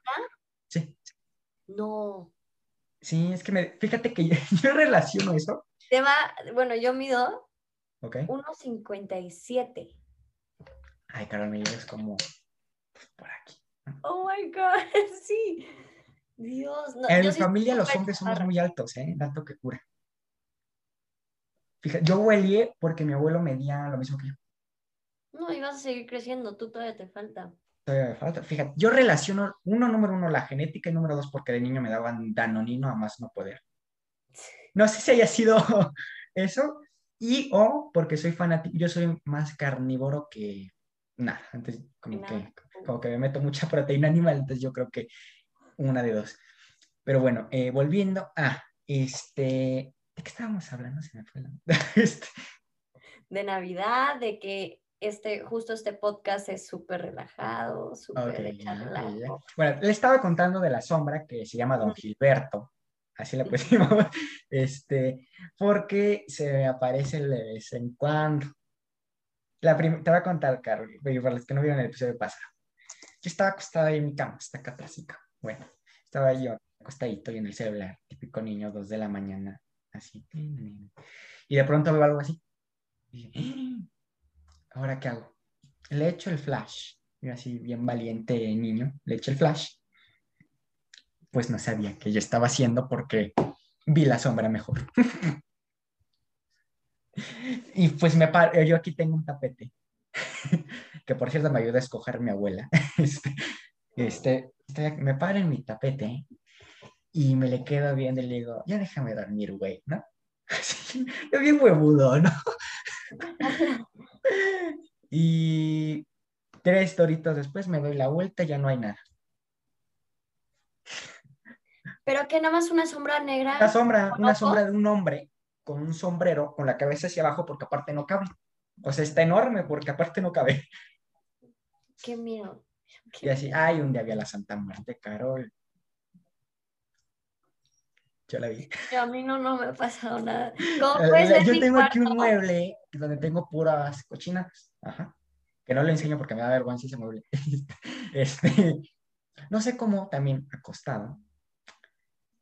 No sé cómo con la luz estaba yo viendo unos videos así con mi iPad y estaba ahí. Y de pronto veo una sombra así. Ya sabes cómo es la Santa Muerte, que te la ponen así. Bueno, Sí. no vamos a explicar porque hay mucha gente que nos- ahorita nos va a tachar de diabólicos. Bueno, este, eh, no sé cómo, y le veo la cara huesuda. Y dije, el primer, el, primer, el primer segundo cuando la vi dije, la madre, o sea, sí dije así, la madre. Y dije, ah, verga, y que le digo, y fíjate, yo tengo otro bien huevudo, no sé de dónde saco esos huevos, Carol, porque yo también luego soy medio cobardito para algunas cosas. Sí Y que le digo, ya, le dije, ya, flaca, déjame dormir. Así le dije. Tres Ay. horitas después ya no estaba. Pero por dos semanas se me apareció. Que sabes, justo, bueno, mi papá me ha dicho que si se te aparecen cosas así, en realidad no te pueden hacer nada si tú no se los permites. ¿Qué se Ah, alimentan ellos? Se alimentan del miedo. Perdón. Justo mi cuarto, como puedes ver, mi cuarto lo tengo así súper, bueno, tengo aquí un ojo turco para el mal de ojo, tengo mis estatuas de la diosa Venus, Ok. eh, puros cuarzos, tengo puros cuarzos, esta es mi nueva adquisición, un bonsai. Siempre quise uno y pues conseguí mi bonsai. Y pues ya, o sea, mi cuarto, sabes, justo lo tengo como muy ambientado y también recomiendan con el Feng Shui y todas esas cosas que sí cada una vez al año, sí estés moviendo cosas de tu cuarto justo para que la energía fluya. Porque dicen que justo muchas entes malévolos o esas cosas se quedan en las partes donde menos estás, Justo por eso mucho del, el, como la del conjuro y cosas así. Básicamente te lo enseñan que están en el ático, porque en el ático es donde casi nadie pela, donde casi ahí van y, y se quedan las cosas feas, ¿no? Porque nadie le mueve nada. Justo mi papá me dice, los perros todo el tiempo están como coleteando y así porque están moviendo la energía de la casa. Igual los gatos, los gatos igual, pero los gatos este, se te pegan a tu cuerpo, donde tú más cansado te sientas o traigas malestares, un gato va hacia ti, se Ah, acuesta. te voy a contar algo de los gatos, Carol. Cuéntame. Cuando es recomendable que cuando tú tienes bebés recién nacidos en tu casa, tú tengas gatos. Te voy a decir por qué, porque viene el diablo y se va a llevar al bebé, porque sabe que es un alma pura y eso le va a servir para hacer daño. Entonces llega el gato y le dice, si adivinas cuántos pelos tengo, te lo puedes llevar. Y el diablo nunca ha adivinado cuántos pelos tiene un gato. Ok. Qué Por eso también son buenos los gatos. Que. Justo he investigado mucho sobre, o sea, a mí me gustan, tengo dos gatos negros. ok. que no es de mala suerte, es de muy buena suerte. Pero justo he estado investigando y justo en la época, bueno, los egipcios, pues tenían a los gatos, como, los gatos eran como sus dioses y respetaban mucho a los gatos. Y quien matara a un gato en, bueno, en la época de los egipcios, lo, lo mataban a él, o sea, Sí. los gatos es lo, como lo más puro. Y mi papá una vez me dijo de que, pues los gatos, sí, lo ves muy bonito y así, pero me dice, tú ves el cuerpo de un gato verdadero y es un mono de tres metros con cara de gato enorme, negro, y pues son cosas que nos protegen y así, pero sí, está, está interesante esa historia de los bebés. Es porque sí, o sea, lo contó un tío de que decía que como que estaba muy metido como en esa onda hace muchos años, como en Ujú. esa onda como de todo esto. Y decía eso, que cuando llegaba el diablo, si había un gato, le decía el gato, "Cuá- adivina cuántos pelos tengo y te puedes llevar al, al bebé". Claro, Y nunca adivinaba el, el diablo. Y luego, por ejemplo, algo también hablando de las energías, algo que dicen es que nunca debes de tener tirado tu cuarto dado que acumulas energías. Bueno, es un rollo que, mira, nos, nos vamos a ir desviando un poco más, pero a lo que vamos es de que sí te digo, yo vi, yo vi esa cosa, vi a la Santa Muerte, se me apareció dos semanas, cuenta se me apareció un jueves, por así ya, eh, otro jueves, al siguiente jueves ya no había nada. Y el, y el, fíjate, el último día que se me apareció le dije, ay, cabrona, me vienes a ver diario. Así se lo dije. Bien huevudo yo, ¿no? No sé de dónde de pronto salen esos huevitos que luego yo tengo. Dije, ay, cabrona, me vienes a ver diario. Y justo al otro día yo me enfermé muy feo. Mm, Me enfermé súper mal de la garganta que se pensamos que era, que era COVID. O sea, no sé si tenga algo que ver, pero esa vez que yo sí, sí le dije, me vienes a ver diario, cabrona. Y de ahí ya nunca ha vuelto a, a venir. Pero en este cuarto siempre pasan cosas porque una, una prima, bebé, vale, saludos Valentina, ya tiene siete años, la espantaron horrible. Dormida ahí en mi cama, porque se porque durmiera ahí la niña. Eh, se escucha como le dicen, se escuchó así en la noche, con voces. Y la niña tres minutos después un... Y la espantaron horrible. Ay, aquí también en mi cuarto, un día, eso me lo contó mi abuelo. Dice que yo estaba en mi cuna, yo así sentadito, porque yo era fan de Elmo desde bebé, yo con mis Elmos así. Ah, que yo tuve un Elmo del que Elmo se ríe y me daba miedo el Elmo porque se tiraba, pero yo rogaba por ese Elmo. o sea, me compraban los Elmos que yo quería, pero me daban miedo. risa, ¿no? Ajá. Entonces, de cuenta. la hacías así y se tiraba y se levantaba. Sí, sí, sí, Ese juguete todavía lo tengo porque mi abuela me dijo, ay, no lo tires, hijo. Yo, ¿por qué no? También me decía mi abuela, ¿no?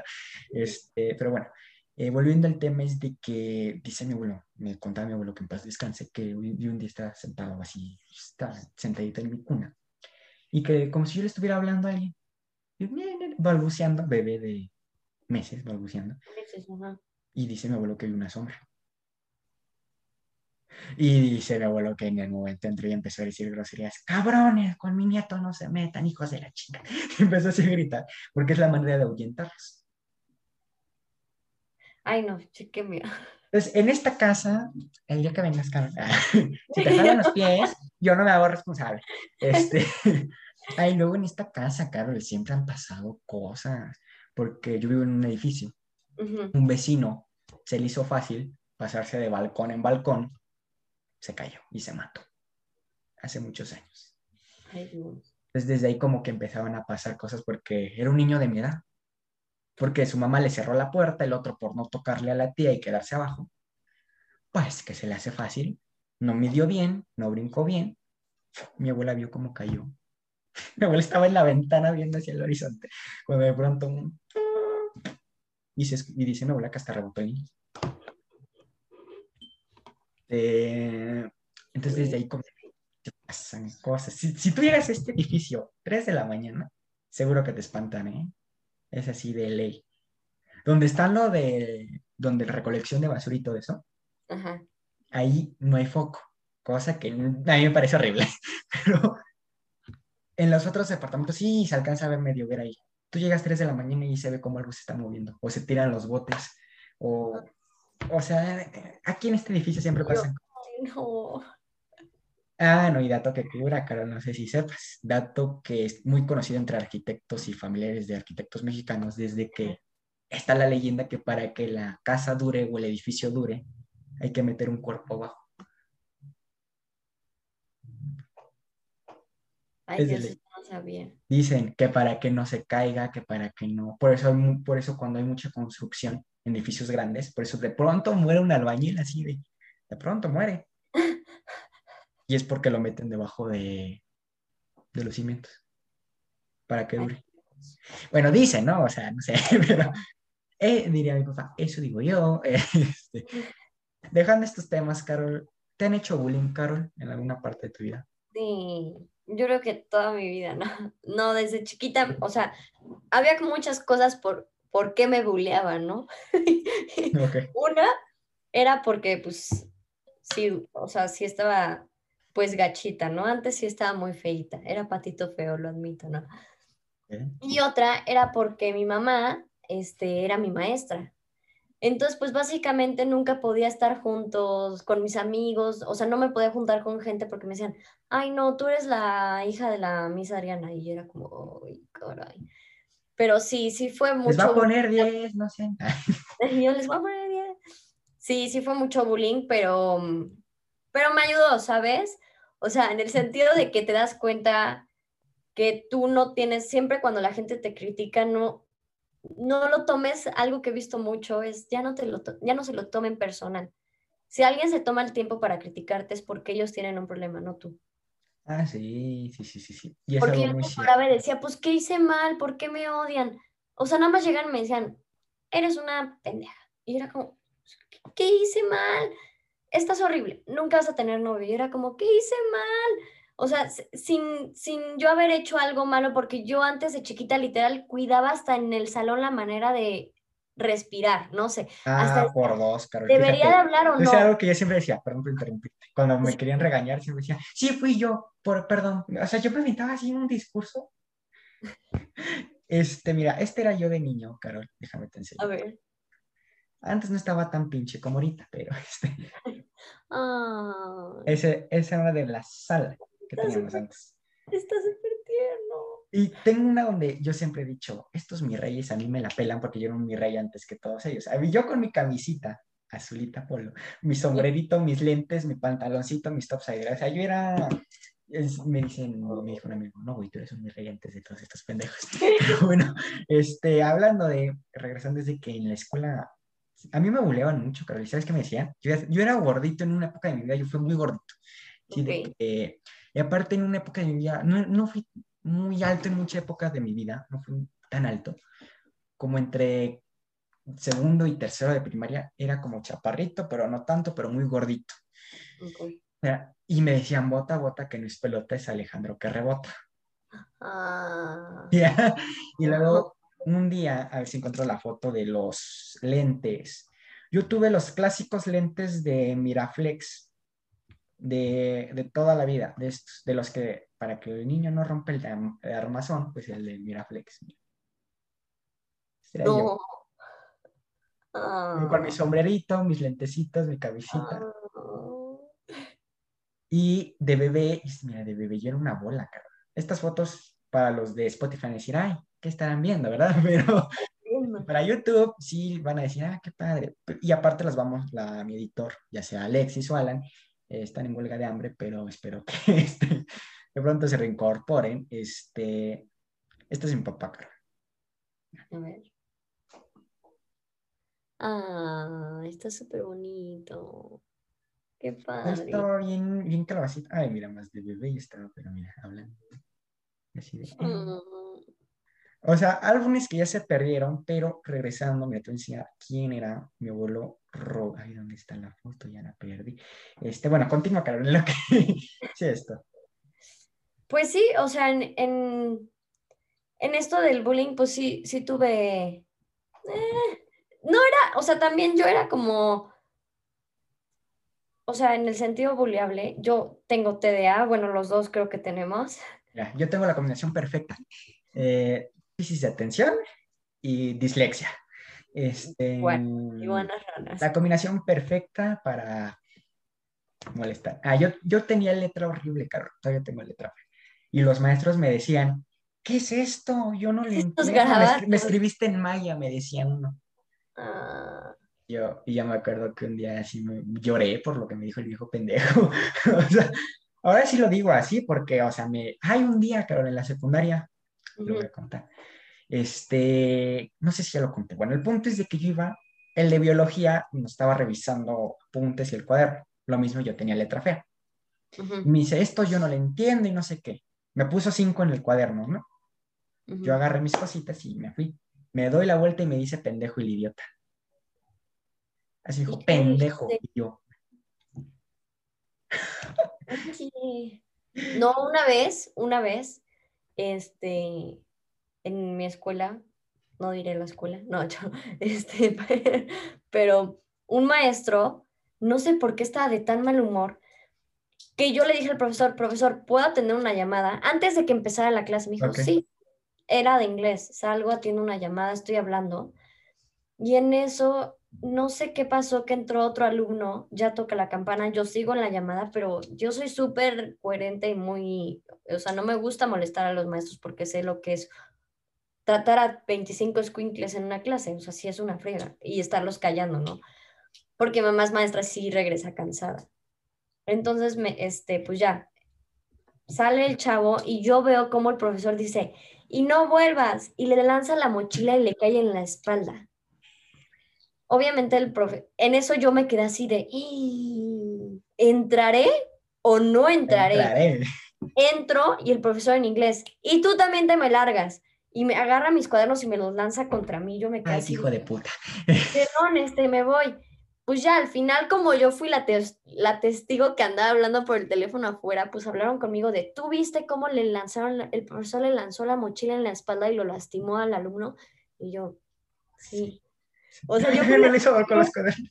y todo, y pues ya al final, pues sí tuvieron que correr al maestro y todo, porque no pueden estar lesionando así los alumnos.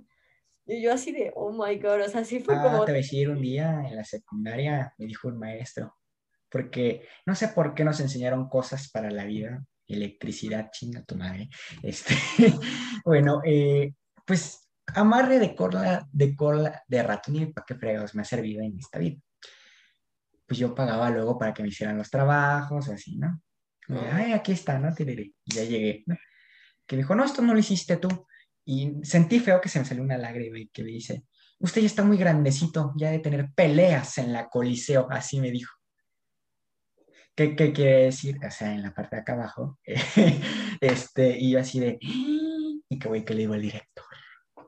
no, Pero así yo con, yo, así como María Magdalena yendo llorando, así de, que me dijo, me dijo, que, que me dijo, se me- eh, mi director se llamaba Samuel, falleció en, en la cuarentena, no de COVID, me enteré después que le dio un paro cardíaco a mi director, que en paz descanse.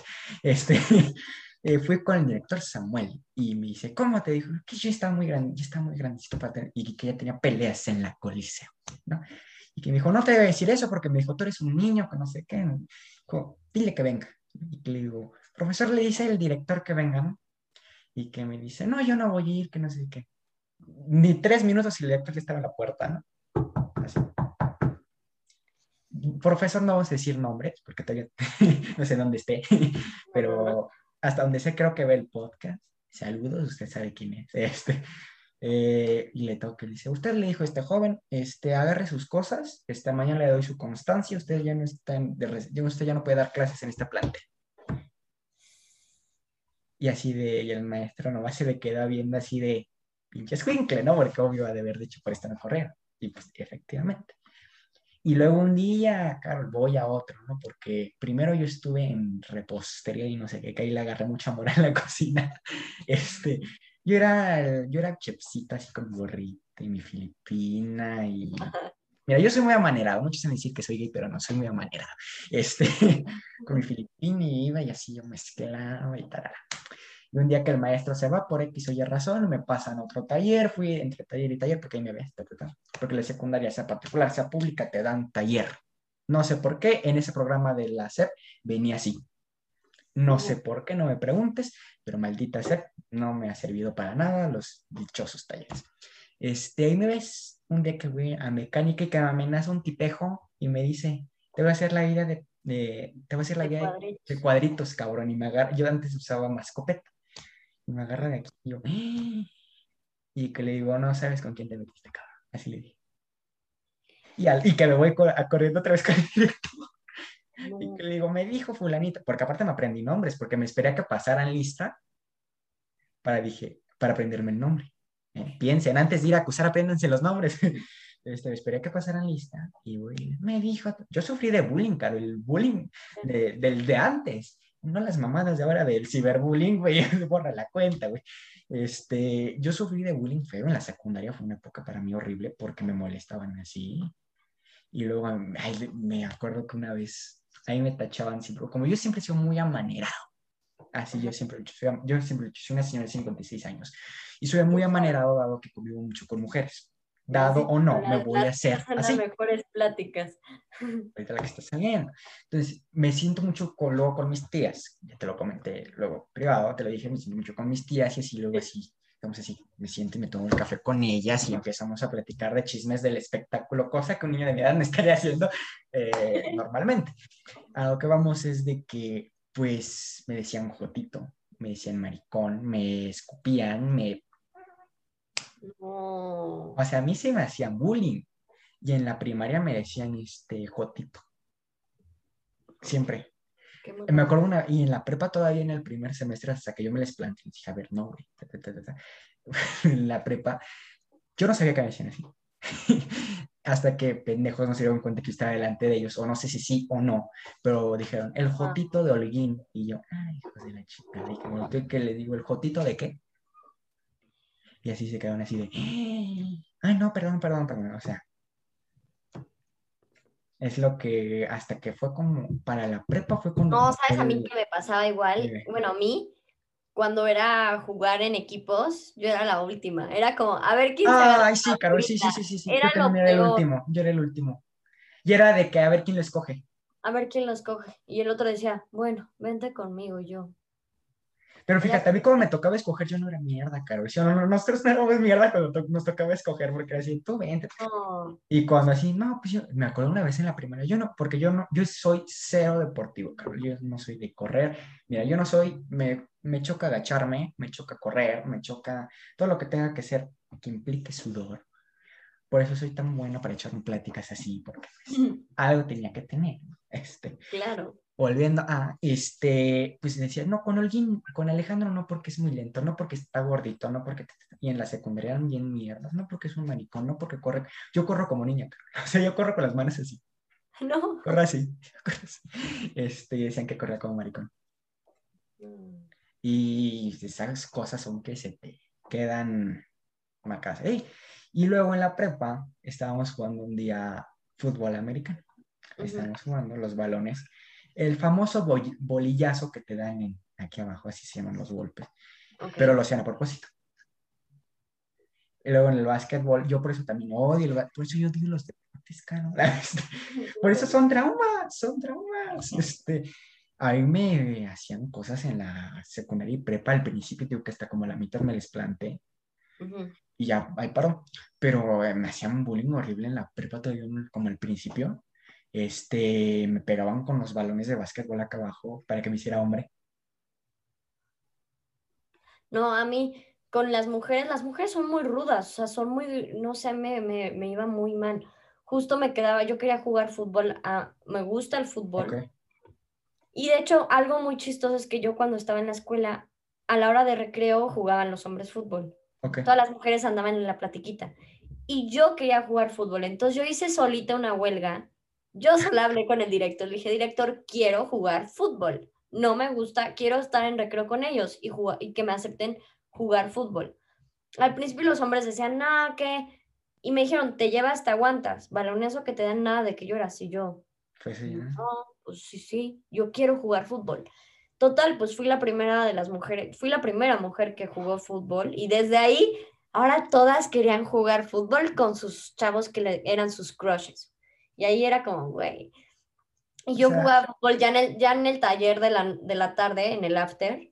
Yo jugaba fútbol, pero pues te iban turnando primero de defensa, luego de delantera. Y, y cuando me, a mí me choca ser portera.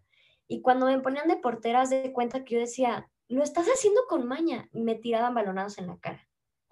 Y yo, lo estás haciendo con maña. Y las chavas, ay no, Carol, o sea, no piense con su voz fresa. Ay, No cero, pienses, Carol. o sea, güey. no, ¿cómo crees? No, ay, si lo hice, perdóname. Y yo, sabía que me decían los cabrones. No, cero nada que ver, rey. Así, cero nada que ver, rey. No te voy a, yo que te voy a andar pegando, cabrón. Así me decían. ay, no, no. Yo les decía. No, sí, el bullying sí fue algo, vaya. Pero pues ahora sí que a mí me moldeó porque ahora soy una chava que no se deja. Antes lo peor es que llegaba a mi casa, me decían algo y me quedaba callada y nada más lloraba. Y me iba al baño a llorar y regresaba a mi casa llorando. Hasta que mi papá me dijo, no te dejes, Carol. Y les decía, ¿qué les contesto? No sé, diles que ya quisieras y tú tienes la nariz más fea y ya quisiera estar flaquita como yo, chaparrita y chiquita. Y yo, ok, y empecé a responderles hasta que un día ahí sí ya no me acuerdo cómo pasó, fue en secundaria. Había una típica, típica chava que todo el tiempo quiere participar en clase y sabe lo todo que nos cae mal a todos la castrosa. la castrosa. Entonces la castrosa un día se me dirige a mí y no me acuerdo por qué. Yo soy, tengo un temperamento muy cool, muy tranquilo, pero cuando me llegan, me llegan. Ok. No me acuerdo por qué la castrosa, literal, si me levanté, azoté mis manos contra el escritorio y le dije, ya, güey, o sea, ¿qué traes contra mí? Me cagas, ya, me cagas. Y algo así, o sea, sí me le enfrenté a ella, enfrenté a todo el salón, y todo el salón dijeron, nunca había visto a Carol, Carol siendo la callada de clase, de la nada me volví loca, o sea, no me volví loca, nada más bien ya mi paciencia llegó a un límite. Y desde ahí pues ya dijeron, no, no vamos a molestar a Carol. Porque ya vieron cosa. que sí, enojada sí daba mucho miedo. Miedo. Siempre, yo con, fíjate, en mi familia siempre decimos, los holguín, cuando nos enojamos, no estamos enojados, estamos enfadados. Encabronados, líbrate, porque No, pues, está, está enfadado, siempre nos hacen burlas y cuando estamos como, está enfadado, encabronado, nos, nos desconocemos, digo, esas veces que te digo que me dijeron, el Jotito le sí me encabroné, y sí le dije, sí, tú, este güey está loco, porque sí me puse al, como dicen muy corrientemente, me puse al pedo, porque dije, y me acuerdo mucho que decía mi abuela, el valiente vive hasta el que el cobarde quiere. Guarde quiere. Y es cierto, y gracias, fíjate, gracias a esas burlas ahora que, que, que recibí muchas en primaria, secundaria, digo que al principio de prepa, casi a la mitad, este, pues te, como dices, pues, te forma el carácter bien o mal de que dices, ya hasta aquí, ya no te dejas y, y ya no. Porque fíjate, Carol, a mí siempre, y en la prueba dos veces me quisieron pegar, decir, ¿por qué? No es porque yo fuera peleonero, ni porque yo fuera así el buscapleito, esos eran otros, eran los clásicos canis que iban así yo siempre le decía canis porque iban con sus este, playeras de tirantes y la, la madre, enseñando mucho los cabrones que decía, bueno, este, bueno, dos veces, porque si algo yo tenía es que yo, me, yo, me, yo vi a la niña que más querían en el salón y yo veía cómo y me la metía. Ok. No sé por qué, yo tengo ese don de que digo, esta, y yo voy y me la meto. Ok. Y, y puta, más que otros, y más les daba coraje porque era mi forma de darles cachetada con guante blanco y decía, güey, la que tú quieres, yo ya la tuve tres veces y ya vine y vi con ella. Hay un meme que me encanta cuando dicen, no, que esa niña no es para ti, cuando, cuando- cuando dicen, esa niña no es para ti cuando tú ya te la comiste hasta con doble tortilla. O sea, y yo sí soy de esos, o sea, que dicen, no, es que yo ya vine, yo ya vine y fui y regresé. Claro. Y A mí yo- una frase que me, me decían papá con el bullying era achillidos de cerdo, oídos de carnicero. Es Que es muy fuerte, pero a veces hasta cuando me peleo con mi hermano y me dice cosas, le digo achillos de cerdo, oídos de carnicero. O sea, de que todo lo que me estaba diciendo lo estoy yo no ignorando, el triple ignorando, ¿no? Y, y se enojaba más y me, y me decía, eres una inmadura y la fregada. Y yo, sí, achillos de cerdo, oídos de carnicero. sí, sí, sí, sí. Este, pero el bullying sí, sí, sí fue fuerte. Una vez ya lo conté en un podcast. A mí me mandaron a amenazar, Carol, una vez. En la primaria. Estábamos Ah, en ¿en segundo de primaria, ¿eh? y haz de cuenta. Un niño, que ya lo conté, que dio, que si está muerto, que esté en el infierno. Este, eh, que nacieron, los siameses es que nacen como pegados. Estos niños nacieron pegados de la cabeza, entonces tenían cabeza de sándwich eh, triangular. así, así tenían la cabeza eran gemelos y me mandaron a amenazar porque primero, la primera vez que no me dejé fue con el cabrón, me dijeron, ay, este güey, entonces nosotros le vamos a partir la madre, ¿no? Me mandan a amenazar un día, ves que te formaban para salir bien bonito, te mandan a amenazar, así vas a quedar, güey. Niños de tres años, de seis, siete años diciendo esas palabras, ¿no? Este, así vas a quedar, güey, te le mandan a amenazar, te van a partir tu madre. Como si este niño, te voy a partir tu madre, así, ¿no? Un sacapunta roto. Casi yo iba a quedar según ellos. Sí, son de que tonteritas, ¿no? Sí. Pero son cosas que a mí me calaban porque me veían con mi lunch, me lo escupían, me tiraban mi lonchera, me... Yo recorrí de loncheras porque me las robaban, me las quitaban, me... ¿Sabes qué hacían? Me abrían la lonchera en el salón cuando yo me paraba y si yo traía fruta o algo así me la vaciaban en la lonchera. De puta. Pero bueno, este, volviendo a, este, como, como se pueden dar cuenta, yo soy una persona muy, muy grosera a veces, yo soy muy grosera, pero hago estas situaciones de que uno se va haciendo así, porque uno cuando es muy amanerado, muy afeminado, tiene que tener un chip así para saber cómo contestar. Y yo ya lo aprendí porque luego así, ay, Jotito, tu madre, cabrón. Pregúntale Sí. a tu mamá. Así yo siempre es la que le contesto. Pregúntale a tu mamá, güey. Y se quedan así de... o el de... Wow, wow, wow. O el Sí, de claro. el clásico chinga tu madre, yo contesto la tuya en vinagre. y se quedan más cagados porque no se le esperan que les contestes así.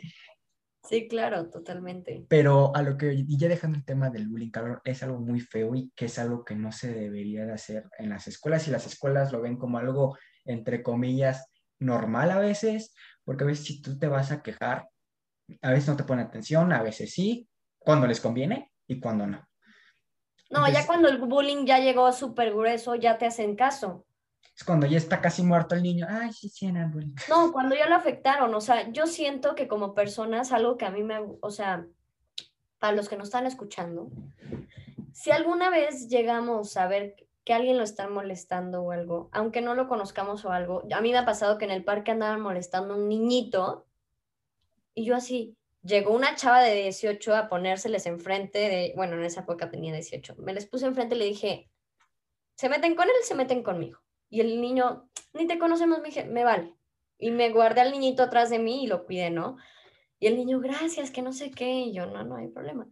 Pero hay que, como nuestra buena obra de humanos, hay que ser humanos, pues ahora sí que no meternos, o sea, justo si vemos que hablan mal de una persona, a nuestros, o sea, en un cuarto se refieren mal de una persona, no ser partícipe. Incluso si estamos escuchando, somos partícipe. Eres partícipe de la violencia. Entonces, mejor, lo mejor es que si ves que están hablando mal, o sea, yo sí les he dicho, ¿y te ha hecho algo esta persona? No, pero me cae gorda. Pero, ¿por qué te Mm. metes en su vida? ¿Por qué criticas su vida si ni sabemos? Justo, no podemos, yo creo que ni yo, ten- nadie tiene el derecho de criticar la vida de una persona porque no sabemos ni su historia, ni si chance es muy bullying, el chavo y agresivo, pero no sabemos si en su casa lo maltratan, su papá no tiene papá, o muchas No cosas, mucho contexto atrás que no sabemos, cual no debemos nunca criticar a una persona. Por eso, amiga, a veces cuando me a alguien o lo que sea, no me molesto porque yo sé lo que hago y yo sé lo que soy, no hago a veces nada malo. Cuando meto la pata, lo admito y es algo que yo soy muy humano y a veces cuando uno la caga, la caga y hay veces que hay que dar la frente en alto y pedir una disculpa, pero cuando sabes que no hiciste nada malo y nada más te están criticando por criticar, Sí. tienes que no, no aceptarlo. O sea, es algo que a mí me han dicho. Si me dicen de la nada, eres una, mi papá me lo ha dicho, eres una pendeja. Y tú dices, no lo soy, ya caíste. Si te dicen, eres una pendeja y le sonríes y le dices, puede ser que sí, puede ser que no. Y te vas feliz, no, te, no, no lo apropias porque lo que te choca, te checa. Entonces cuando dices, no, pues sí, ya caí, sí soy una pendeja y te le pones al tú por tú pone esta persona. Y mi papá dice, si le das el, el avión, el único que va a quedar mal es esa persona. A mí me pasó algo muy extraño, incómodo, hace poco en un antro. Justo por eso no me gustan los antros, porque con el alcohol, neta, la gente ni saben por qué pelean. O sea, ni entiendes el punto, o sea, el alcohol te vuelve tonto que a veces ni sabes por qué pelearon, nada más porque me miró feo. Y es, Es, como, que el alcohol saca. estaba mirando al de atrás. el alcohol saca el verdadero yo de muchas personas. Sí. Sí, pero justo, bueno, regresando a la historia, estaba en el antro en una mesa y de la nada llegó una chava y me empezó a, empezó a gritarme, esta es una, tal, no sé, me empezó a decir, quita esa chava de la mesa. Cuando la verdad, pues, sí soy una chava bonita, que pues sí, puedo llegar a intimidar a algunas chavas y I'm sorry si te sientes intimidada por mí, o sea, no tiene por qué. Muchas chavas me han dicho, es que juré que eras mamona, pero ya que hablo contigo y eres tan linda, y le dije, no critiques un libro por su portada. Exactamente. Entonces, Sí, hay veces que te puedes sentir intimidado por una persona, pero ya cuando la conoces dices, es de pocas tuercas, ¿no? Y taché y me equivoqué diciendo que esta chava era... Yo también, cuando llego a una fiesta digo, ay, como que esta güera me miró raro. Bueno, y ya cuando agarro las copas y yo soy muy sociable y me la acerco, la chava baja sus, sus defensas y también se pone buena onda conmigo, digo, "Ah, no es mala onda. Todos al final de cuentas somos seres humanos, todos al final de cuentas tenemos una historia por detrás. Y en este asunto de la, del, del antro, esta chava se puso, me la, sácame esta chava, que no sé qué, que la... Yo en vez de ponerme al tú por tú, todos vieron cómo gritó esta chava hacia mí. Me sentí obviamente incómoda, me sentí, ¿cómo puedo explicarlo? Este, no sé, como shame, o sea, que todos así me decían, güey, ¿qué les pasa? O sea, me, sí se refirió a mí súper feo ya Ok. ni el verdulero de aquí de la esquina. Yo me quedé de qué onda. Yo no había tomado, gracias a Dios, ni nada, y simplemente dije, me retiro. Estando en la mesa del antro, dije, entonces le dije a esta persona, me dijo, no te vayas, Caro. Le dije, ¿sabes qué? No me siento cómoda, no le quiero decir nada a esta persona, quédense con ella, me retiro de la mesa, respeto su decisión, yo me, ya me quiero ir, no estoy cómoda. No le dije nada, o sea, también está bien hasta ni decirles. Quedas mejor también callado. Me retiré, pasaron por mí y no sé qué. Pues al día siguiente, oh vaya, sorpresa. Una disculpa en, el- en, en- en mi Instagram de esta persona. Hasta estaba quién era. de copas y que me pide una disculpa. Yo, disculpa aceptada. Porque la única que quedó mal, como la loca, gritándome hacia mí, fue ella, no yo. Y dije, está bien. Y todos tenemos nuestros problemas y ahí son egos y son cosas que hay que cacharnos y no la, no la juzgo, no, no sé qué pasó. O sea, hay veces que son historias con muchos malentendidos, pero no es justo. En ese sentido, a veces, este, ahora sí que siempre digo, hay maneras. Si tienes Sí. un problema con alguien que es muy respetable, o sea, también vas a decir, pero Carol, ¿cómo le puedo explicar a una persona que realmente me faltó el respeto, no? Un ejemplo de la manera educada, sin gro- a veces hasta sin groserías, porque te les bajas a tu mismo nivel, o a veces hasta ni contestándoles, que es algo muy, que a veces caes y muy rápido. Yo sí me he puesto a veces muy al tú por tú con un chavo, bueno, fue un güey que me, que me estaba acosando y yo así por Instagram y le dije, ok, respeto tu decisión, bye, gracias, y lo bloqueé. Me vuelve a hablar de otra cuenta. Y le digo, ¿no te cansas? O sea, realmente yo no te echo a ti nada, ni me conoces, ni sabes mi historia, porque me empezó a criticar de tú y, y tú te que te crees mucho, que no sé qué, y que hay gente, y yo le dije, "Ah, no sabes mi historia, ¿verdad? O sea, y le dije, te, te freno en alto. Tú no sabes lo que ha pasado en mi vida o lo que me ha pasado en mi vida y no tienes derecho a criticarme ni nada. Y ya lo volvió a bloquear. Yo lo volví a bloquear. Pero hay gente que literal, qué triste que se toman el tiempo, el tiempo de estar escribiéndoles un mensajote enorme a una persona que ni te conoce, que ni sabe que existes, como la esta frase de güey, ni te topo. o sea, mira, fíjate, Carol, tan, yo creo que tan es la importancia que llegas a veces a generar una persona que se dedican, ay, me voy a poner a mandarle mensaje de odio a Perenganito Hotmail, ¿no? Por decirte, ¿no? Sí, sí. Se ponen así. A mí llega, mira, yo como he hablado mucho de política la temporada pasada, los seguidores del partido Morena son muy susceptibles al odio. Ajá. Son personas que odian mucho. Yo creo que no les pusieron atención de chiquitos, están diciendo, ay, que está hablando de mi partido, le voy a tirar todos mis traumas me han llegado mensajes y ya, y ya los topo porque son los que te siguen cinco minutos, te mandan el mensaje y te dejan de seguir. Ok. Ya yo ya los ubico así. Es como mi, mi, identificador. Llegan luego mensajes de, chinga Un día me puso, me voy a coger a tu hermana. Y, y cuando tengo hermana, saludos, bro. Y lo bloqueo. O, o, sea, así te, te, te, te, molestan los, los haters de que nunca hay que caer en el, yo siempre he dicho, y lo tomo mucho de Jacobo ahora uno que está metido en, en estos medios digitales, que quieras o no va a haber gente que obvio va a odiar mi podcast, y gente que lo va a amar, y gente que hay de todo, no me, yo no me libro de, de nada, ¿no? Como diría mi abuela, uno no es monedita de oro, hijo, para que le caiga bien a todo mundo. Y es cierto, pero yo digo, oye, si no te gusta algo, y es alguna frase que me te Jacobo, si no te gusta algo, déjalo de ver porque al fin de cuentas va a morir solo.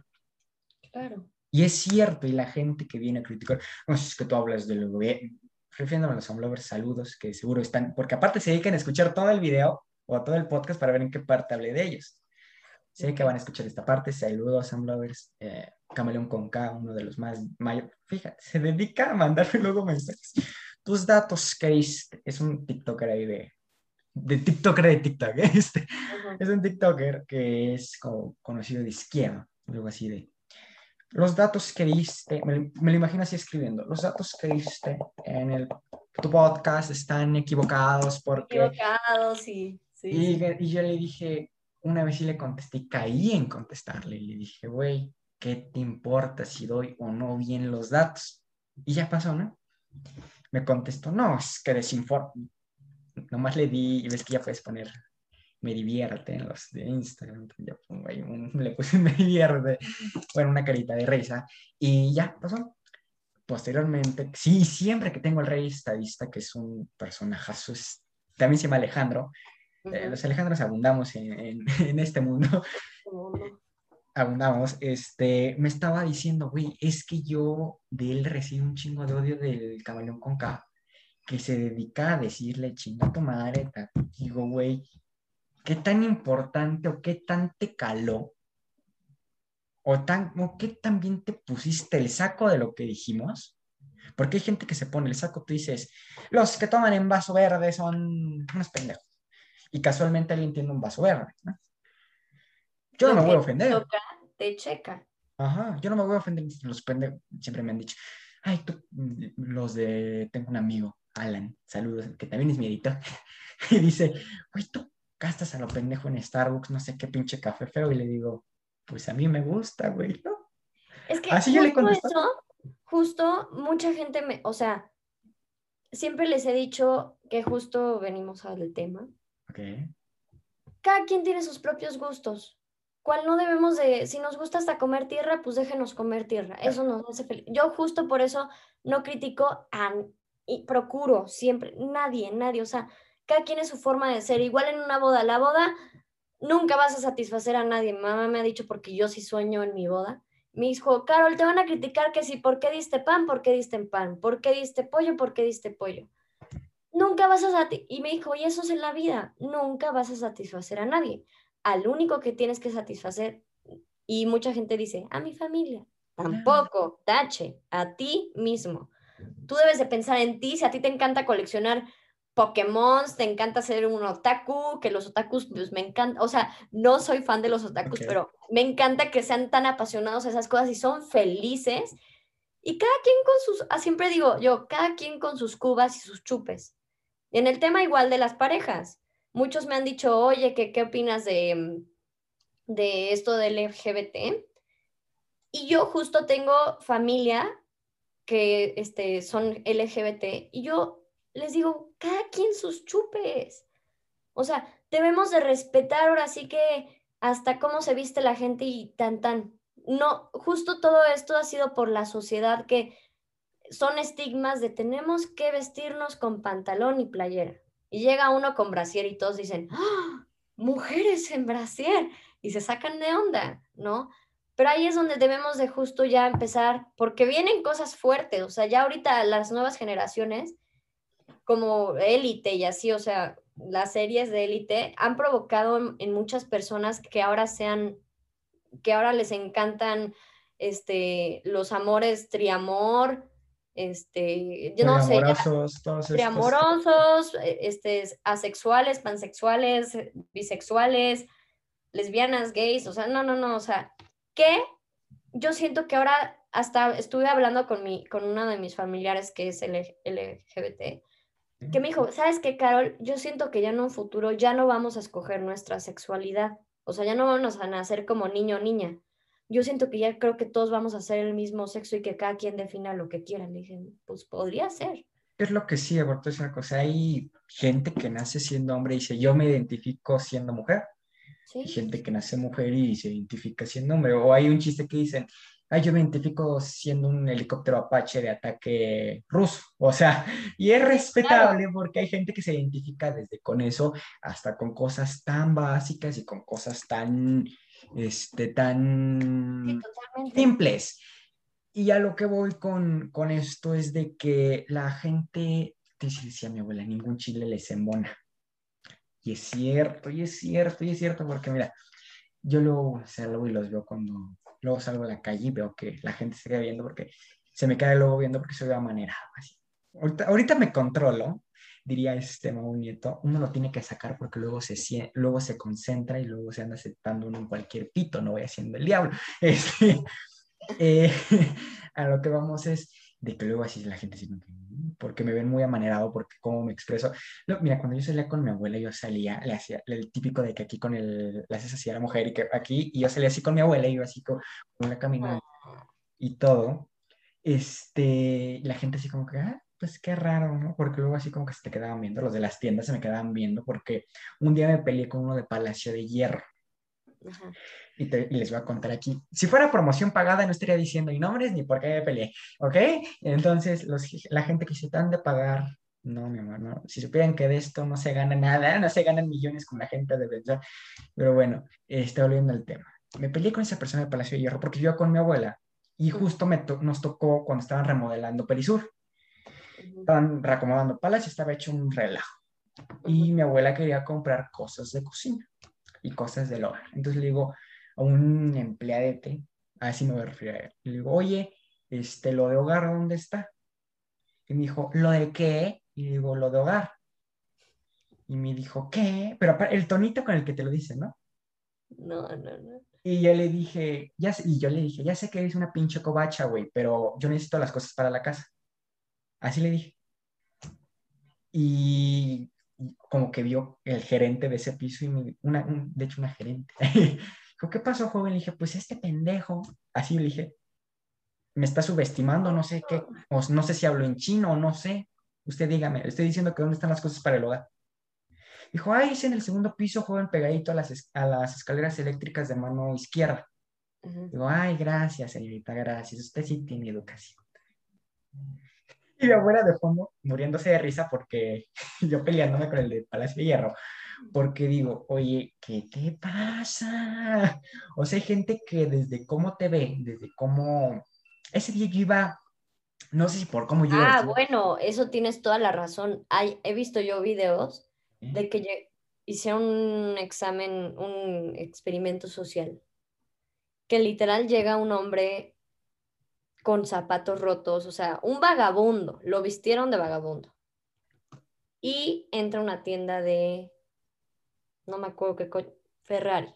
No, no sé. O sea, el punto es que entraba y hubo gente, empleados ahí, que este, no lo veían, lo ignoraban y decían, este, ¿por qué entró? Y muy linda una chava, justo así debemos de ser, muy linda una chava se acercó y le dijo, ¿qué gusta, joven? ¿Qué coche le gusta? Y él no, llega muy lindo, no, pues quiero, me gustó este. Y como que unos están pensando, ay, te va a hacer perder tu tiempo el vagabundo, nada más está viendo los coches. Y hay veces que hasta ni los dejan entrar Sí. por cómo se visten, ¿no?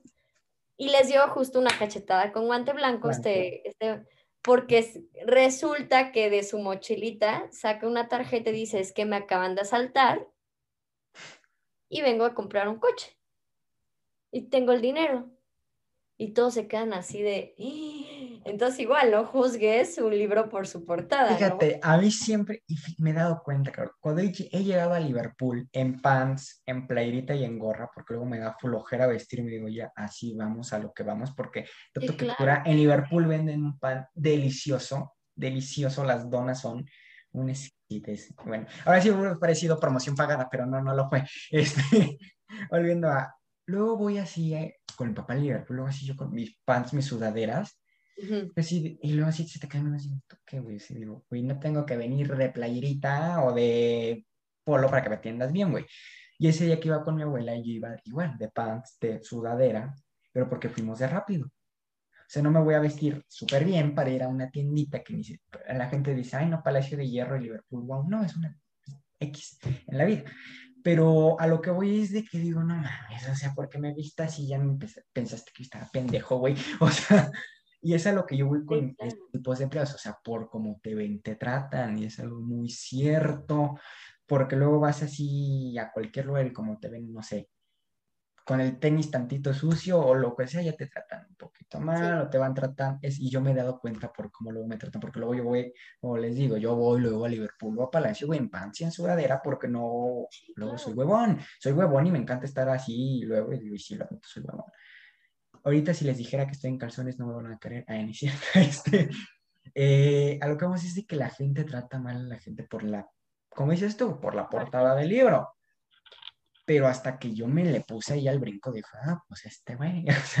y subimos y de regreso yo con las bolsas con mi abuela y que le digo, qué pendejo. Así porque estaba, qué pendejo, yo con mis bolsas así. Alex. ¿qué? Así. ¿Qué? Ah, Oh, no, y te voy a decir una cosa, los, los, emple- los empleados de Purificación García se creen que estoy hablando con la diseñadora de Purificación García. Me tratan como pendejo, porque yo llegué con mi abuela, porque tanto que cura, mi abuela se apellidaba García, entonces decía, mi abuela decía, es que es mi y llegaba, y llegamos a comprar luego de vez en cuando, y íbamos. Y un día que escojo una playera, quiero esta, quiero esta, quiero esta. La clásica t-shirt blanca de Purificación García que tiene aquí el cuadrito hermoso. ujú. No, es que a ti no te va a quedar porque... Me gana de decirle, ¿qué te importa, güey, si me va a quedar o no? Te la voy a comprar. Y mi abuela le dijo, no le hagas caso, no le hagas caso, ¿no? Y ya llegó otra señorita y ella, ¿qué va a querer joven? Ah, esta, ay, no, está de malas, se pone de malas porque le llegan a comprar todavía que le dan comisión. o sea, Sí, es que, sí, o sea, no sé, a veces porque, pero sí a veces en las tiendas de ropa ni les puedes decir, oye, ¿me ayudas? Porque te, co-". o sea, yo sí les he dicho, mm, o sea, de que andaba, sí le, di- una, sí me ha pasado que me equivoco, me da mucha pena de lo distraída que estoy, que me equivoco con un cliente y le digo, hola, ¿me ayudas? Y ella, no trabajo aquí. Y yo, ay, perdóname. Y yo, perdóname, perdóname, señorita, perdóname. Porque pues a veces hasta las veo muy vestiditas y digo, pues ella trabaja aquí. ay, Carol, en Benetton es imposible. O sea, yo hace ¿no? de niño, haz de cuenta, yo era fan de, de niño, yo era muy fan de Benetton y también de Poli, no sé qué. Que no vamos a decir porque promoción, no, no es promoción. Este, llegaba y un día, este, le di una señorita, quiero este, pero yo de niño, así, niño de siete años, así, quiero este. O una señora X, pero era, el día que íbamos, yo, yo confundí a alguien de Benetton. Quiero este, y, la- y una señora bien amable, una señora grande, me acuerdo. ¿Cuál quieres, mi vida? Este, ahorita, ahorita. Ya le habló un empleado y ya, este, Ah, ok. o sea, fue la única buena onda. Y un día que confundo a mi mamá con otra señora porque van igual vestida. Y yo digo, ay, mami, no sé qué. Y la señora se me queda viendo así de... Y un día en el súper, este íbamos en el súper, estábamos en el Walmart. Y me confundo de carrito y que me llevo el carro hasta quién sabe dónde y era de otra señora que llevaba creo que las mismas cosas que nosotros y le fue a botar el carro a no sé dónde. Y luego cuando lleva el carro yo que me le meto así, porque el niño cabía en, pues, entre el carrito. Sí, y- claro, entre... Cabe así, yo me pongo así, la señora se me queda viendo así ay, tú fuiste el que te llevaste el cacho, cabrón. o sea, pero aparte porque llevaba lo mismo, pues niño con No, a mí me pasó una vez como tenía cuatro años, estaba Ok. muy, muy chiquita y yo iba a la altura del carrito, o sea, mi cabecita estaba muy chiquita a la altura del carrito, entonces yo me agarraba del carrito de la parte de adelante y me lo iba jaloneando. Y en eso no me acuerdo en qué momento mamá se fue, llegó otra señora, agarro el carrito y me voy caminando. Y en eso empiezo a echar cosas y mi mamá me va diciendo que sí, que no. Me acuerdo de chiquita, me decía sí, no, No. sí, no, y así no. Entonces ya le estaba echando tantas cosas y no se quejaba. Y la volteaba y le digo, esto sí, mamá. Y la señora así, bien linda, viéndome bebé así. Era una, una viejita, se me quedó viendo así de, "Ah". Y yo, Así. me fue así corriendo, pues ya de que no, ¿no? Pero otra Sí. cosa que a mí, hablando de tiendas, que a mí me incomoda, no sé, a, a ti también, no sé, que cuando llegas a una tienda, a mí me gusta ver, yo, o sea, sí les pediré ayuda si necesito, pero hay otros que se te pegan. ¿Y qué buscas? Y yo, vengo a ver. muchacho, Ay, una vez le dije a uno en Máximo Duty de ahí de, de Coyoacán, déjame ver. este, se me pegó mucho y le dije, güey, no me voy a robar nada, cabrón, estoy viendo a ver qué me compro. Y así le tuve que decir, porque así pegado a mí, Sí, sí. así, sea, así que parece que te respiran así de...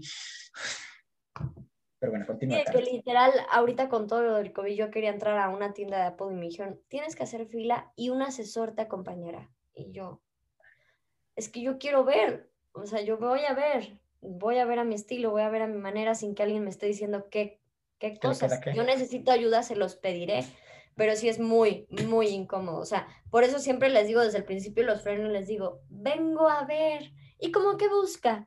Y yo, pues no sé, porque la verdad es que no sé qué, qué hay en la tienda, nada más quiero ver como que me gusta. ¿Qué talla eres? Y yo, ay, ayúdame. Nada que no. o sea, Y si supieran que, o sea, si, si son vendedores, si supieran que sin tense, o sea, yo como cliente, si me preguntan mucho, los, a- me ahuyentas y me voy. Está bien una bienvenida, cualquier cosa, estoy aquí para, para darte servicio. Y te vas y te quedas en algún lado, pero ya no lo estoqueas siguiéndolo por todas partes a ver qué se le ofrece. Es que te decía una cosa, Carol. Yo siento que hacen eso porque te digo de lo de que les dan comisiones por venta. Entonces, pues de aquí me agarro. Sí, te digo, sí, cuando entro a Victoria's Secret, este, me dicen, hola, me llamo Fernando y estoy aquí para atenderte. Yo, muchas gracias, Fernando. Y ya no, pero a veces sí te siguen, literal, y sí, al final en la caja te dicen, ¿quién te atendió? Y dices, Fernando. Ah, perfecto, comisión para Fernando. Lo entiendo, pero mm, a veces está bien, está bien, o sea, ahorita ya les pongo, siempre que voy a Victoria's Secret, les pongo, no un freno, pero les digo, ay, vengo a ver, vale, soy Fernanda, cualquier cosa me avisas. Sí, te aviso. Y ven que estoy viendo ahí la ropa y regresan después de 15 minutos. Hola, ¿qué te gustó? Y yo, ay, pues tienes esto en esta talla. Ahí está bien. Pero que te sigan como tour de recorrido de museo enseñándote todo. Pero o- es que mira, yo a mí lo que me choca es eso, que te sigan. Y te digo, este muchacho que sí, que a me que me peleé. Yo me peleo con los empleados luego porque yo soy bien chistoso, Carol. El tío el día de el Máximo Uti que está ahí en Coyoacán, en Plaza Ujú. Coyoacán, donde está Palacio de todas esas tiendas. Me peleé con uno porque así pegado, mira, así. Bueno, lo que te, te conté, pegado así. No sé Sí, por qué hacen, son, te atosigan, te atosigan y te atosigan. A mí me gusta pasar y, ay, sí, bienvenido a Chuchulux, por decirlo así. Ah, sí, gracias. Nanita. Ah, te, estoy viendo esto, ah, quiero esto. Ya cuando vean que sí necesita ayuda, acércate. O luego cuando necesitas, ni se, ni se te acerca. Va, vaya. O Es lo- igual, ya en la caja, neta, sí te, o sea, a veces te atienden muy feo. Ah, No sí. diré quiénes, pero qué marcas, ¿no? O sea, sí tienen bonita ropa, pero a veces sus empleados son como con cara, ¿qué quieres? Ah, sí, aquí está. Ay, no, no aceptamos efectivo en la siguiente caja. Y es como, ay, bueno, ok. Qué No, no, te grosero. va- haces aquí me da coraje cuando me la ropa y te la hacen así bolas y te la avientan así en tu bolsa. Es lo que, mira, yo A mí siento. nunca me ha pasado, siempre me me lo han hecho, me lo han hecho. Me lo hizo una en Liverpool, Perisur. Saludos. Este, me lo hizo. Eh, mi abuela me compró unos, un pantalón y un chaleco coco. Y fue de, es, me acuerdo de ese día porque se cayó el sistema de HCBC. Saludos. Este, se ve una sombra atrás de ti. ¿Es en serio? Ah, no es cierto.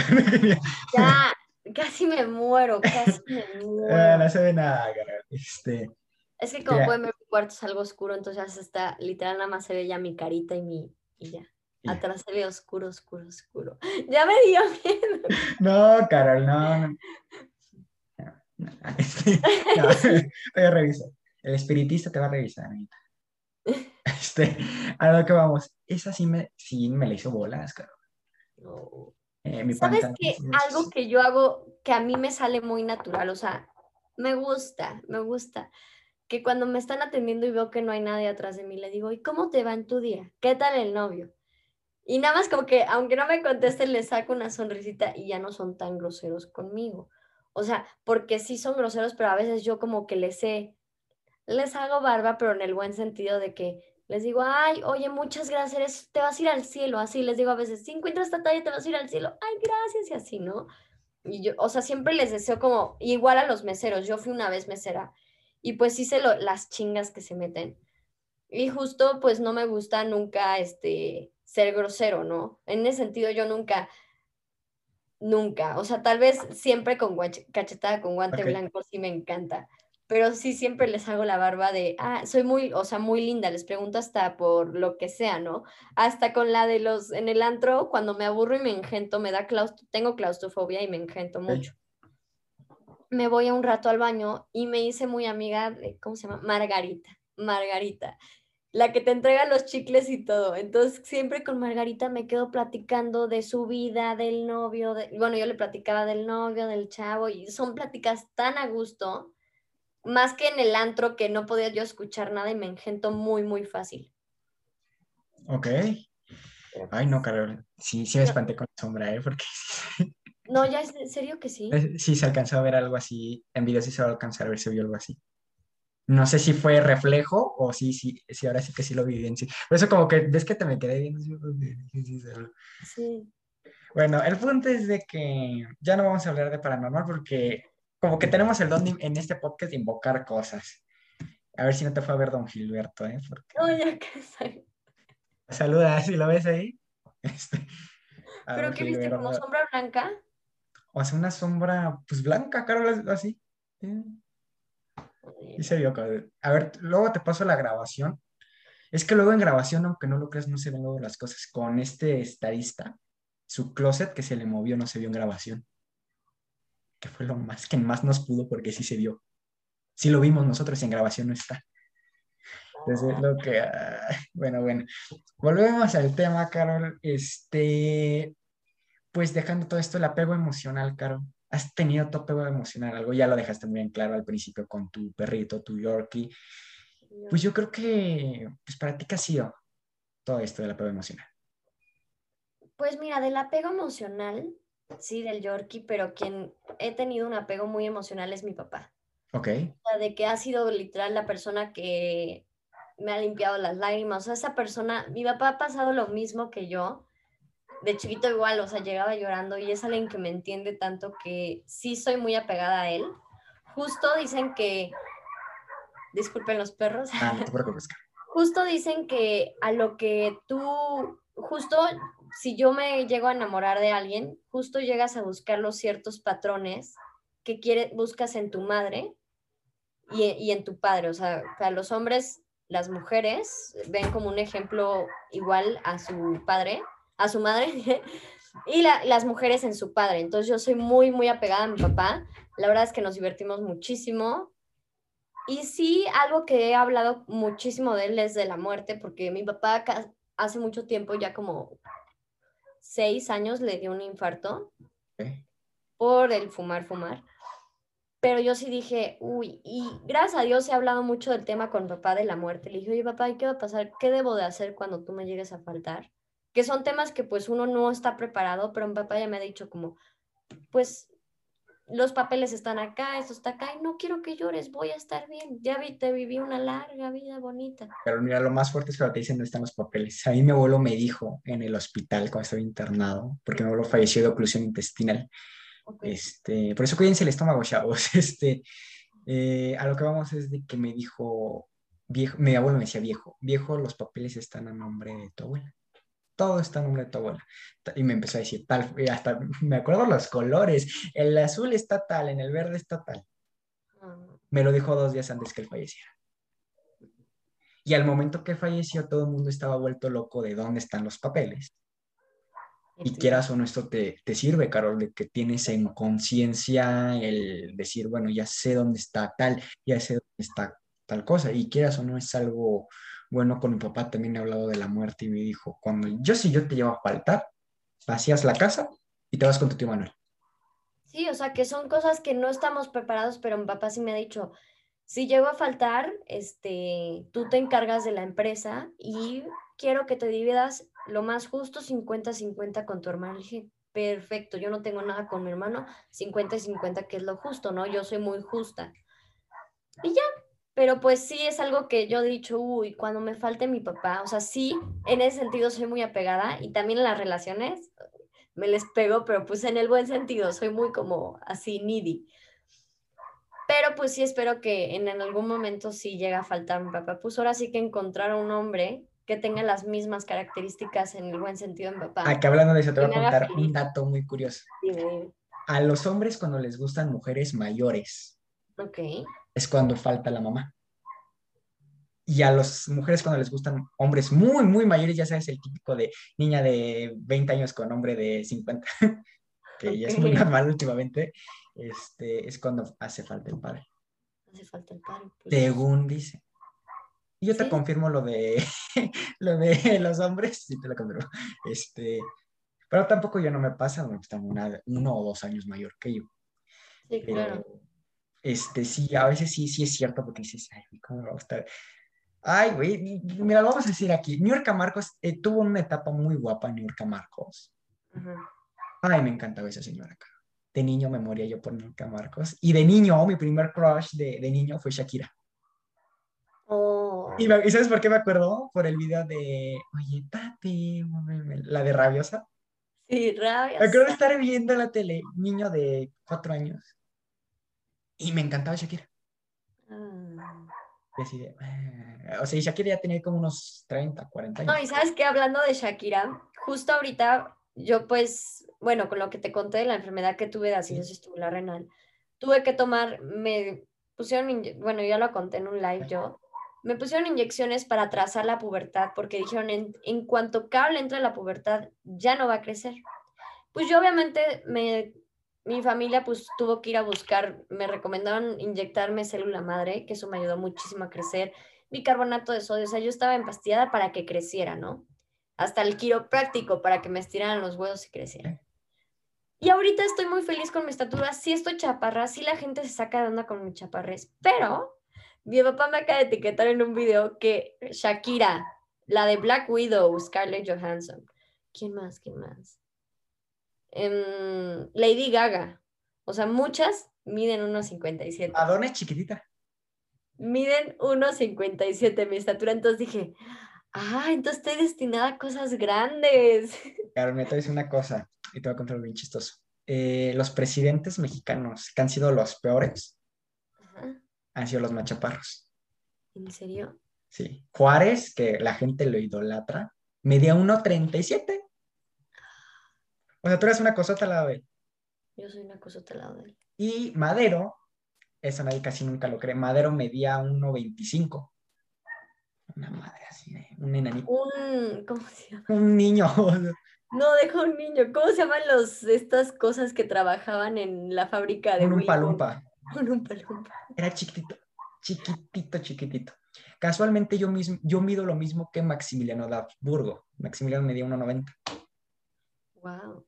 Y este, no, este Venustiano Carranza medía 1,95, me faltan 5 centímetros para alcanzar al presidente más alto. Wow, wow, wow, Que la altura no es nada buena, Carol, te voy a decir por qué, porque te pegas con todo. Ah, bueno, eso es. Pero también chaparro nos pegamos con todo. No, disculpa, pero no. Yo nunca he visto a alguien de, de tu estatura pegándose. Bueno, yo con las partes de abajo, mi cama y todo, todo el tiempo tengo moretones en mi, en mi espinillera, todo el tiempo. Ok, bueno. Oye, ah, a ver, una pregunta, cambiando de tema.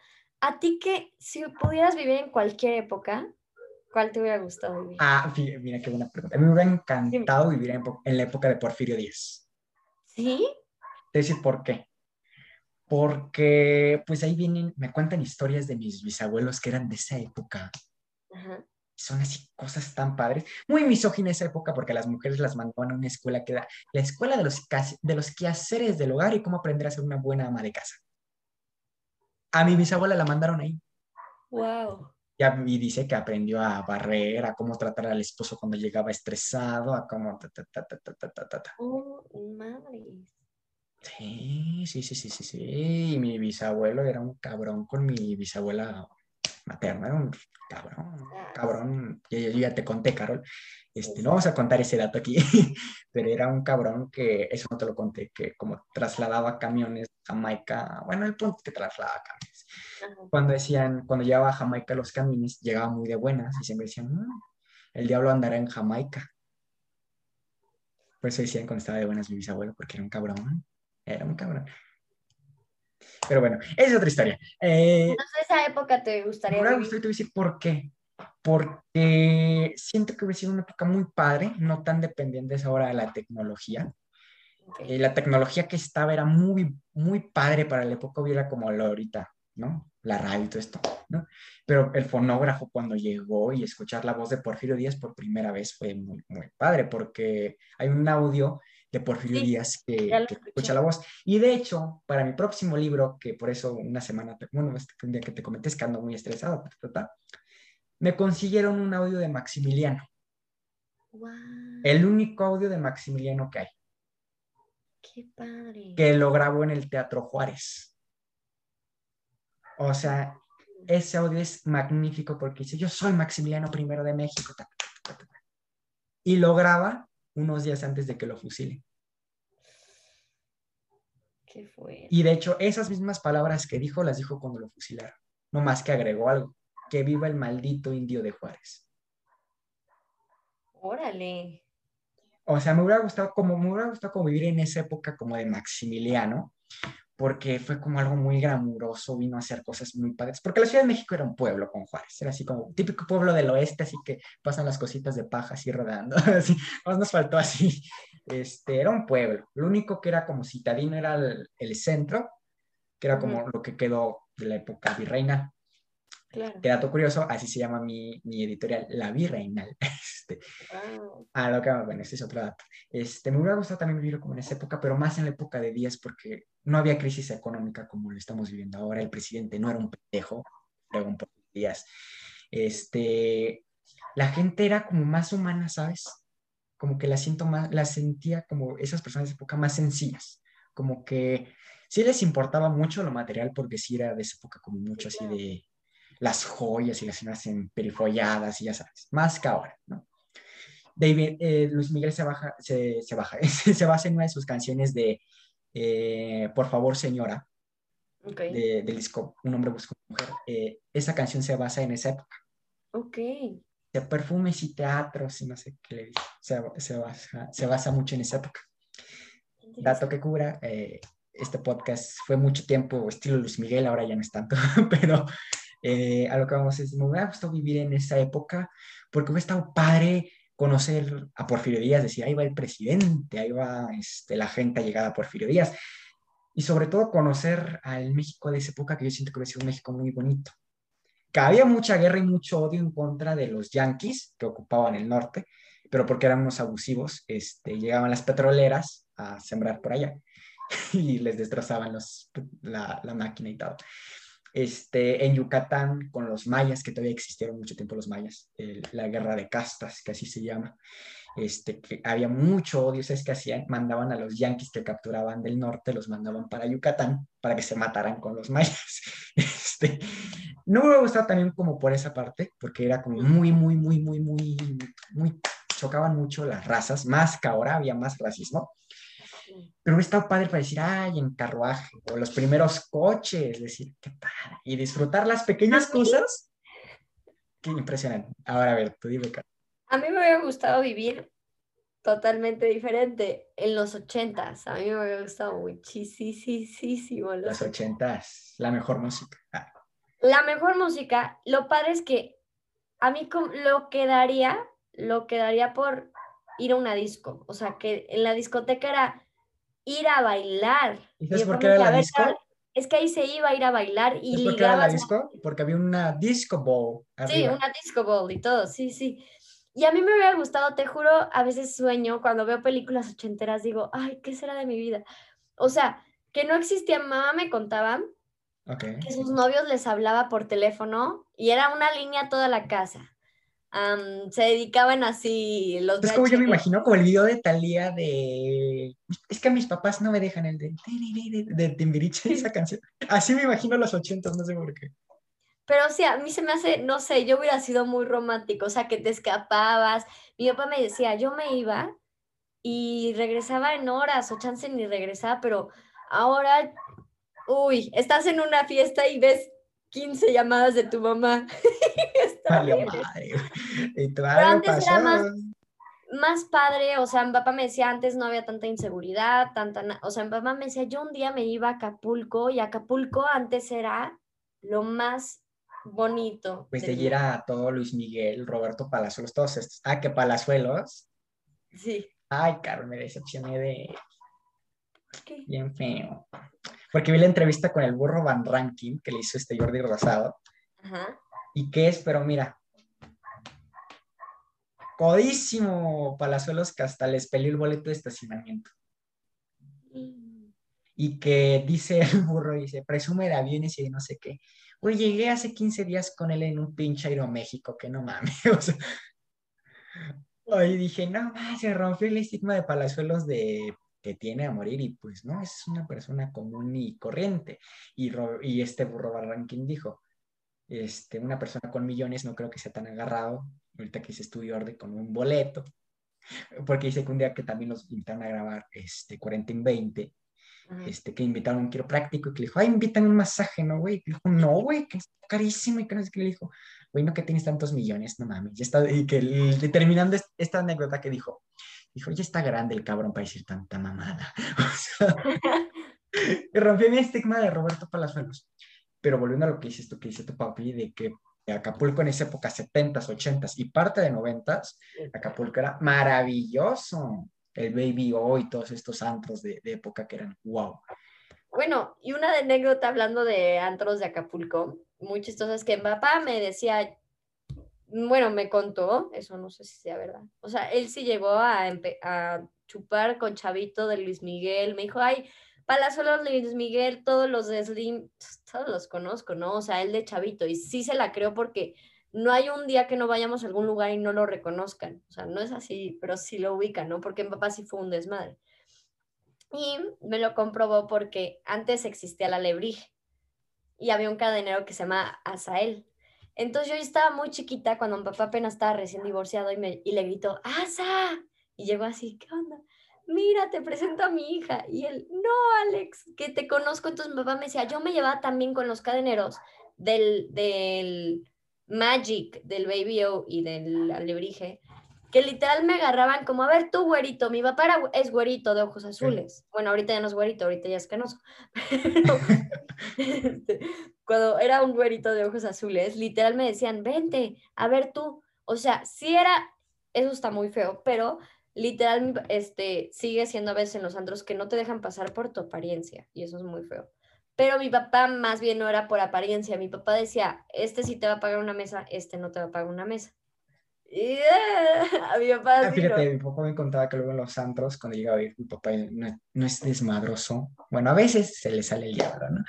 Pero este, decía que en los antros, que estuvieran con tenis, no te dejaban pasar. No, No, literal eran, sí, con guayaberas y tenías que, o sea, era todo un lujo en Acapulco entrar a los antros. Entonces pasa este suceso muy chistoso. Pues Carol, su primera hija, ya empieza a ir a los antros de Acapulco. Nunca he ido al baby, ¿eh? es algo que tengo que hacer algún día. Nunca he ido al baby. Pero ah, mi lugar favorito es Hannah, que es en traje de baño y literal es como un beach club, pero no es beach club y son como unas rocas enormes arriba de las brisas. Me encanta, la verdad, amo ese lugar. Y pues ya, eh, la verdad es que es un problemón entrar en este siempre a Hannah, tienes que llegar temprano si no te la arman. Hay gente diciendo, hey, hey, pásame, pásame. Y El siempre es como 500. un toque. Sí, sí. Pero, pues ya, un día yo estaba ahí y de la nada mi papá me marca y me dice, justo como que mi papá le da tranquilidad, ¿eh? que pues Hannah empieza, ¿qué quieres? De la una de la tarde y cierran a las ocho de la noche. Ah, Entonces, es, es, es de día, ¿no? Siempre es para bebés. es para bebés, pero no, sí está muy padre. Y de la nada mi papá me marca y me dice, Carol, ya estoy aquí, ¿dónde estás? Y yo, ay, estoy en el baño. Mi papá, qué curioso, yo, yo estoy en el baño y, y- y no te veo". Y yo, ¡ah! Entonces le dije, papá, En el otro ¿cómo baño. entraste? ¿Cómo entraste, papá? Yo dije, oye, papá, ¿cómo entras? A ver, hoy cuesta como 1500 de- el- para los hombres entrar. Mi papá, es que los carnadineros me conocen desde chavo. Y yo, sácate, papá. Entonces ahí sí es cuando me quedo en shock de qué te pasa, papá. Pero pues sí, sí lo ubican y sí. La época de Luis Miguel, fíjate que también a lo mejor, pero me llama más la atención como esa época de los 10, de 1910, 1900.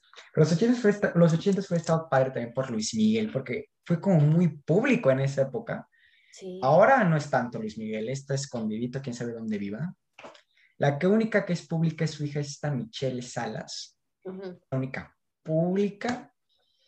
Ay, ¿sabes, ¿sabes quién creo? Y me estaban diciendo ahora que estaba hablando con un amigo que estábamos hablando de influencers. Ubicas esta niña que se llama Daniela, que creo que está en Mansión Lit. Que anda muy pegada con Mau López. Dani Rodríguez, sí. Algo así. Lo que estábamos diciendo, lo que me está diciendo aquí mi conocido, es de que ella es prima de Michelle Salas. Ah, sí, se- y por eso ya se hizo, sí, sí, sí, claro, claro, que ella dijo que ella era prima de Luis Miguel, sí, sí, sí, sí, sí. Pero, no sabemos si es cierto o no, ya sería cuestión de... Creo mar- que sí, eh. Déjame le marco Luis Miguel, a este, le decimos, este, pero sí estábamos hablando de eso, y yo digo, ¿cómo Luis Miguel era en esa época tan, hablando ahora de Luis Miguel, era muy público, o sea, todo el mundo decía, ahí va Luis Miguel, o sea, así como que ahí va fulanito tal, ahí va tal, pero ahora yo digo, ya, ya ese nivel de fama ya nadie lo va a volver a tener. Bueno, Es raro. Ah, Michael Jackson, mi mamá me dijo, yo fui a un concierto de Michael Jackson, vi videos, yo era muy fan de chiquita de Michael Jackson, que gente se desmayaba, gente se desmayaba, la emoción, euforia, se volvían locos. Mi mamá llegó a ir a un concierto y me dijo, wow, vaya concierto de los mejores que he ido en mi vida. Y dije, ay, qué padre, mamá. O sea, imagínate también la época así de Michael Jackson, Thriller y todo Ay, así. mira, Carol, yo era fan de Michael Jackson, yo me sabía los, las Yo también. coreografías de todos los videos. ¿Sí? Thriller me daba miedo, no sé por qué. Bueno, te cuento algo. En las comidas de papás, ves que a veces ponían como peli no, videos musicales de fondo. Clásico. Sí, Ponen- sigue sucediendo. Ponen thriller. Y yo tenía, creo que siete años. Y yo antes vivía en la herradura que es bosque. Entonces, pues, no pude dormir por tres meses. Mi mamá se enojó con mi papá, le dijo, ¿para qué le ponen eso a la niña? Mi papá dice, a ver, no me regañes a mí, la pusieron en la tele. Y la niña, pues, vio cómo se transformó en lobo. Tal fue el trauma para mí para mi hermano, que mi mamá en VHS tuvo que buscar y sacar y meternos, así lo puso en VHS y nos puso chiquitos en la casa de mi abuela. A ver, niños, Thriller no es real. Mírenlo cómo lo van maquillando. Y ya desde ahí ya se me bajó el trauma. Pero fue un trauma que no pudimos dormir por, Por días. días. Días. Yo a mí me daba miedo los zombies, no tanto Michael Jackson. Los Fíjate zombies. que a mí me- no me daba miedo eso. Ay, fíjate, Carol, un miedo bien pendejo que yo tuve por muchos años. Le tenía miedo a las botargas Ajá. y a las máscaras. ¿Por qué?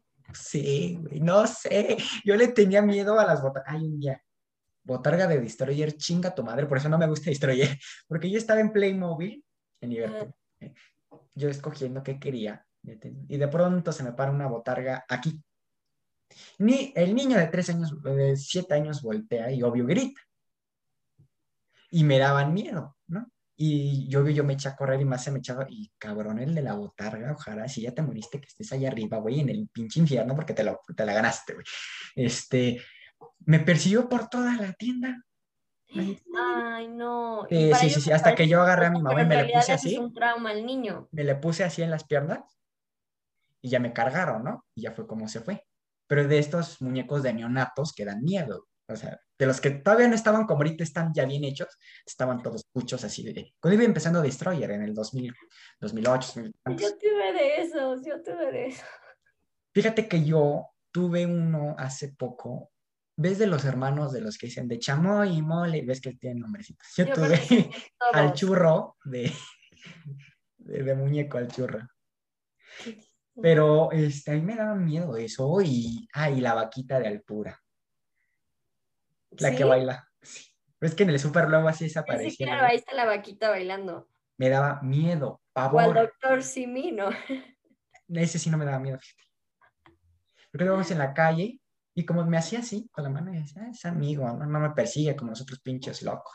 Este, la vaquita, me, fíjate, eran cabrones porque sabían que los niños, había niños que les daban miedo, ¿no? Pues me perseguía también la vaquita o sea, por eso yo creo que también fue como el miedo de me va a hacer algo. Y a los payasos le tenía como cierto respeto, porque yo veía uno y como que me jalaban. Entonces como que de ahí agarré el miedo al, al payaso. Ese fue más forzado que por, por mí, pero los payasos me daban miedo así de, ahí viene el payaso. Y me acuerdo una vez ahí en Torisur, que ves que está el pasillo para cines. Sí. Este, ahí había antes, no sé, Sí, antes había como puros payasos ahí. Antes, cuando era el Día del Niño, se llenaba ahí. Ay, yo me acuerdo de uno, hijo de la chingada, se me, se me pone así. Porque aparte me dejaron cinco minutos en lo que iban al baño.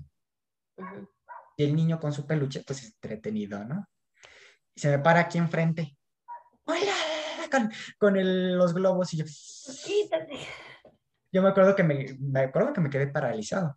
No. También los payasos hijos de la chingada porque molestan a los niños, güey.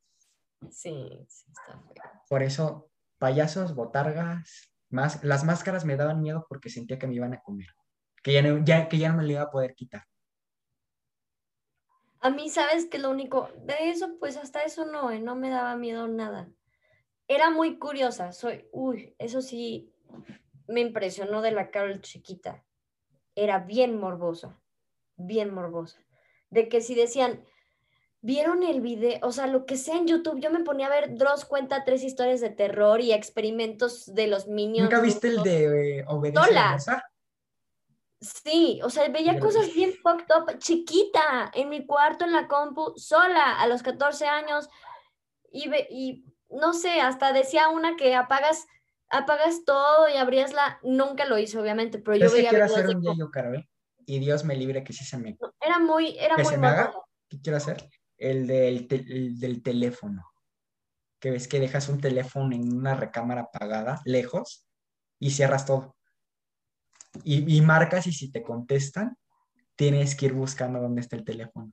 Y que, y que te contesta alguien y que sí. Ay, no, yo no le juego a eso. Yo sí lo haría, nada más para decir, Gilberto, saludos. Pero he visto el que que abres como la, la, la, el lavabo y te pones enfrente de un espejo y dices, apagas todo y Bloody Mary, Bloody Mary. Bloody...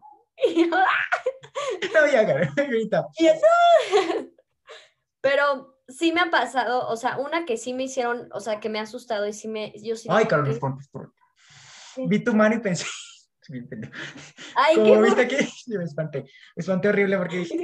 Ya me agarraron en la cara. Sí. No, cosas que me. Dos cosas. Una fue que un día yo hice una fiesta en mi casa y literal, yo antes vivía en un terreno enfrente de mis abuelos y otra casa atrás, la mía. Y mis amigos me dijeron, es que tocamos el timbre y se veía un señor parado. Ay. Y luego se quitó. Y yo dije, y justo ya me cambié de ahí, ya no vivo ahí. Pero sí vi mucha gente, hasta mi papá me decía, entré a la casa de tus abuelos y había un señor ahí parado. Y de la nada se iba. Y yo, Es que luego te voy a decir una cosa. que nunca lo vi. Con las sombras, así te voy a decir una cosa. Este, con mis abuelos, luego así, por ejemplo, en el sillón donde te digo que se sentaba mi abuela, chistosísima a ver la tele. Luego veo como si alguien estuviera sentado. Sí, son cosas raras, no sé. Fíjate, con mi tía Aurora, que ya lo conté al principio de este podcast, mis abuelos antes tenían un sillón enorme en su recámara donde dormían los dos. No sé cómo yo entro, niño, de 12, 13 años en ese entonces que falleció mi tía Aurora, y la veo sentada, en la esquina sentada, recargada, como ella se sentaba con las manos así. Mi tía Aurora se sentaba así. Pero la vi y dije, y cerré la puerta y volví a abrir y ya no había nadie. Pero yo le vi la cara. Y es lo que dices, no le encuentras tu lógica. Porque cuando vas lo más tranquilo del mundo y te pasan esas cosas que tú ni siquiera vas pensando, hoy voy a ver. Y ni siquiera cuando dices, voy a ver, voy a ver, no lo ves. Te pasan en segundos así que dices, ¿qué pasó? Sí, claro. No, pero yo sí soy súper miedosa. Entonces, y la otra cosa que me pasó, yo sí siento que la cabeza te juega chueco, ¿no? Yo me fui a un curso de verano a cuidar niños. Fue hace nada, hace dos años, donde no hay señal. Con tu celular puedes prender la linterna y tomar fotos. Eso es toda su función, ¿no? Y fue, wow. Entonces es- son cabañas separadas, una de niños, una de niñas, y los cicales nos tenemos que quedar despiertos hasta que se duerman todos los mocosos. Y tenemos que hacer rondas entre las cabañas. Obviamente, pues mis compañeros estaban platicando muy a gusto y me dicen, te toca, Carol, y yo. "Ah". Y una noche antes, unos squinklings de 16, 15 andan contando que en la última cabaña hasta el fondo hay un árbol, y hay un árbol enorme. Que ahí baja una niña Ay, de musgo. Entonces yo me imagino a la niña con ojos negros, llena de musgos, dientes negros, pelo mojado y llena de musgo espantoso. Entonces yo cada ah, vez ese es el pasaba-. Ese es típico de, de Mérida. El Ixtabal, que es de cuenta, eso me lo contó Natalia. Este, saludos. Este, el Ixtabal, haz de cuenta, es igual que es de un árbol y es una mujer, una niña. Que es como la llorona de aquí, pero es de ella, el Ixtabal. Ay, Dios. Bueno, y luego, pues me cu- cuentan esta historia que si pasas en las noches, la niña del musgo baja y te agarra. Ay, yo, yo- yo no quería escucharlo, pero tenía que cuidar a los malditos squinkles, entonces les dije, ya duérmanse, por favor. Y yo así temblando con miedo, yo ya estaba Lo que así se duerme no les voy a traer un clonazepam. cabrón. Yo, hijos de la fre... O sea, lo contaban como para spooky y así, pero yo dije, es que cómo les explico que a mí me está dando miedo, no se pasen, ¿no? O sea, ya me quedé callada, ¿no? En eso, pues me dicen, Carol, ya, los, todos los niños, o sea, estábamos entre cicales. Carol, que tienes que ir a dar tus rondas. Yo daba las rondas como alma que te lleva al diablo, corriendo. Yo corría rápido así, ya, sí están dormidos, vámonos, vámonos. Nunca en mi vida, cuando tienes miedo, neta, cómo corremos como más rápido que Bolt. Te voy a decir O una sea, cosa, el miedo, como es bueno, como es malo. El miedo es un sentimiento padre en algún sentido porque dices, lo voy, a- voy a hacer las cosas bien para que no me salgan mal. Entonces, ese momento ibas corriendo y ibas pensando que no me caiga, que no me caiga. pero corres rapidísimo. Y justo, bueno, me pasa esto, ya, nos vamos a dormir y yo me, eh, las cabañas son literas. Entonces dije, bueno, ya, pero tenía miedo porque era como una ventana, las ventanas tenían cortinas y había luces, entonces sí se veía si pasaban sombras. Y a veces veía que pasaban sombras y decía, no, es gente, es gente, es gente, no pasa nada, Carol, estás con puras niñas, ¿qué te va a pasar? Y dije, bueno, está bien. Ya me duermo abajo y una niña arriba se duerme en la litera Ok. no sé qué cara, perdón por la, grosería, no sé qué carajos estaba haciendo la niña, no sé a qué hora. Se estaba moviendo, no se estaba acomodando, no tengo ni idea. Pero yo estaba soñando y tuve una pesadilla que me agarraba la niña del musgo y me empezaba a mover, pero era, se sincronizó con el movimiento que estaba haciendo la niña de arriba y me desperté así de ¡ah! toda sacada de onda y tuve una pesadilla. Eso fue hace como dos años. No, no, no, horrible, Es horrible. feo, Carol. Mira, yo fui a un curso de verano del ITAM, que saludos, Alex, ahí nos conocimos. Este, eh, no era de noche, pero sí, a veces íbamos muy temprano, así. El ITAM compró lo que era antes el Hospital de la Marina. Esa parte la compraron, porque pues, estaba al lado del ITAM, desde que lo compraron. Lo compraron y ahí no estaban dando el curso de verano porque es un terreno enorme. Y aparte el helipuerto, y ahí llegaban dos hijos de unos gobernadores, llegaban en, en helicóptero Ay, Dios. y llegaban las suburbans, hecha la madre, y se bajaban y para que es como si que nadie lo viera. Y decirle, ay, no mames, güey, ya todos nos aquí nos dimos cuenta que llegó don hijo del gobernador, ¿no? Y se sabía, tanto que cura iba el gobernador de, Monte, de Nuevo León y el gobernador de Tamaulipas de ese entonces. Eh, bueno, ese es, otro, ese es otro dato. A lo que vamos es de que en, ahí hay como mucho pasto, mucho, mucho, mucho, mucho pasto en ese terreno dado a que pues quitaron mucho cemento y levantaron. Y aparte ese curso estuvo padre, estuvo padre porque lo dieron personas extranjeras. Ok. Ahí yo me abrí mis horizontes y conocí, los brasileños son a toda madre. Ay. Había chinos y mira, tú tienes el estigma de chino pendejo, la neta, ¿no? Y son bien buena onda los chinos. Una que hablaba español, corredito, corredito. Son además son súper buena onda lindos, sí, totalmente. Los colombianos eran, mira, así de, pa- como te los pintan en las series de parce y abrazo y beso, igual. Este, los de Canadá, yo pensaba que eran así como que tipo gringuito, el estereotipo, no, súper buena onda, conocí un muchacho, Natambu, saludos del podcast, este, de raza afro-canadeña, una cosa así, no sé el significado, este, pero el punto es que pues es de descendencia de África súper buena onda y le hacía mucha burla porque decía que pues el color de piel y tenía los ojos azules y la boca roja, roja, roja y decían que era eh, cara de paleta payaso. Ah, Este, me acuerdo, bueno, volviendo al tema de lo del pasto, había mucho, mucho pasto y atrás de donde nos estaban dando las clases había un terreno, pues que todavía no levantaban nada, estaban todavía tirando cosas de lo que era el hospital. Ay, Dios. Ay, Carol, un día que nos metemos. Pinche susto que nos metieron porque pues todavía habían cosas y así. Nos movieron y aparte como pues ya medio tirado, pues en cualquier, también niños pendejos, se nos viene abajo y luego qué pasa. Pero este, se nos movieron cosas y luego desniveles de que no, tú veías plano y de pronto un desnivel así, o sea, ahí sí nos asustaron feo, feo, pero que, que escuchó un jiji, así de una niña. Y, ay, la madre. Y ya por eso ¿Sabes echamos a Te voy a decir algo. Uno de mis sue- mayores sueños es ser mamá. A mí me encantaría llegar el momento que vaya a ser mamá. Pero justo hablando de estas cosas de miedo, mi ami- un amigo me dijo, a ver, si quieres ser mamá y qué bonito. Pero ¿qué harías si tu escuincle te levanta a las 3 de la mañana mirándote? Y yo, no, pues lo mato. Porque a veces de chiquitos éramos de, mamá. Y Ah, yo, yo de los Reyes Magos, yo de los Reyes Magos, ¿sabes qué hacía? Yo llegaba y le hacía así a mi mamá. Así día. Y un día mi mamá ya me iba a hacer así porque se espantó de que quién le está haciendo así. Pero este, yo me ya llegaron los reyes. El niño así de, ya vamos a abrir las cosas. Y yo llegaba y yo, No, pues sí, sí. pero de niños eran, los niños son, ah, te voy a contar mi historia, Carol, con mis primos, Mariana, nos echamos a correr los tres. Entre los tres nos llevamos dos años de diferencia. Ajá. Y, pues niños, Mariana es la más grande, Diego es el del medio y yo soy el chico. Llevamos los tres hechos la madre, como dices tú, hechos el diablo, así. Y en la cocina de mi tía Nedina tenía los huevos al alcance de los niños. Ajá. Pasábamos corriendo y, ¡pah! y otra vez de regreso. Como un- ahí fueron como tres kilos de huevo tirados a la basura. Hasta que un día los niños se cayeron. hasta que no, el-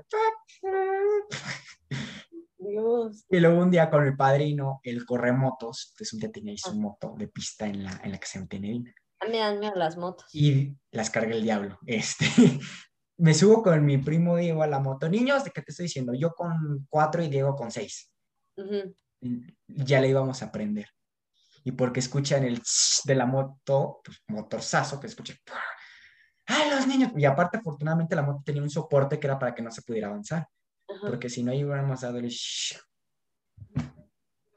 Eh, cosas de niños que los no Peligro. miden, los niños no miden, y es algo muy cierto. ¿Tú qué harías, Carol, que te hicieran algo así tus hijos? No, no, no, me muero. Te mueres ahí en el momento. O sea, yo sí le, yo de chiqui, hasta yo de chiquita sí hice unas tonterías. Bueno, como chiquita yo te juro me di un golpe tan fuerte que dije, te hubieras quedado paralítica, y no, pero sí me daba, me caí de un árbol y caí en sentón. Y yo, di- y yo era de esas que me sobo y me iba y no lloraba, o sea, yo era muy, Y mi mamá un día me dio un moretón muy fuerte y me dijo, a ver, me tienes que decir tus golpes. y yo, está bien, está bien. Que son de gomita los niños, este, Carol, de gomita, de gomita. Los bebés son de gomita. De gomita, yo... le rompí un brazo a mi hermano en una pelea de niños chiquitos, justo en este cuarto La clásica. Pero bueno, Carol, este, ya para ir terminando este podcast, porque ya nos vamos a ir para las tres horas. Este, este podcast pues fue muy bueno, muy este, fructuoso, como pueden ver, logramos que Carol sacara historias muy buenas y sobre todo esto es el objetivo de lo que fue los Old Mirenal, que los van a ver muy pronto ya cuando inauguremos y celebremos el año de aniversario, los van a volver a ver, estos tipos de episodios especiales y sobre todo lo quise dirigir más diferente a lo que es el Abstract Show, porque mucha gente dice, ay, es el Abstract Show. No, el Abstract Show dura entre una hora a 45 minutos. Y lo que es el Abstract Show, pues es más o menos parecido a esto, pero no contamos historias así como que de terror o contamos. Soy menos pelado en podcast. Ahorita, como pueden ver, en Abstract Show, y aquí soy muy pelado.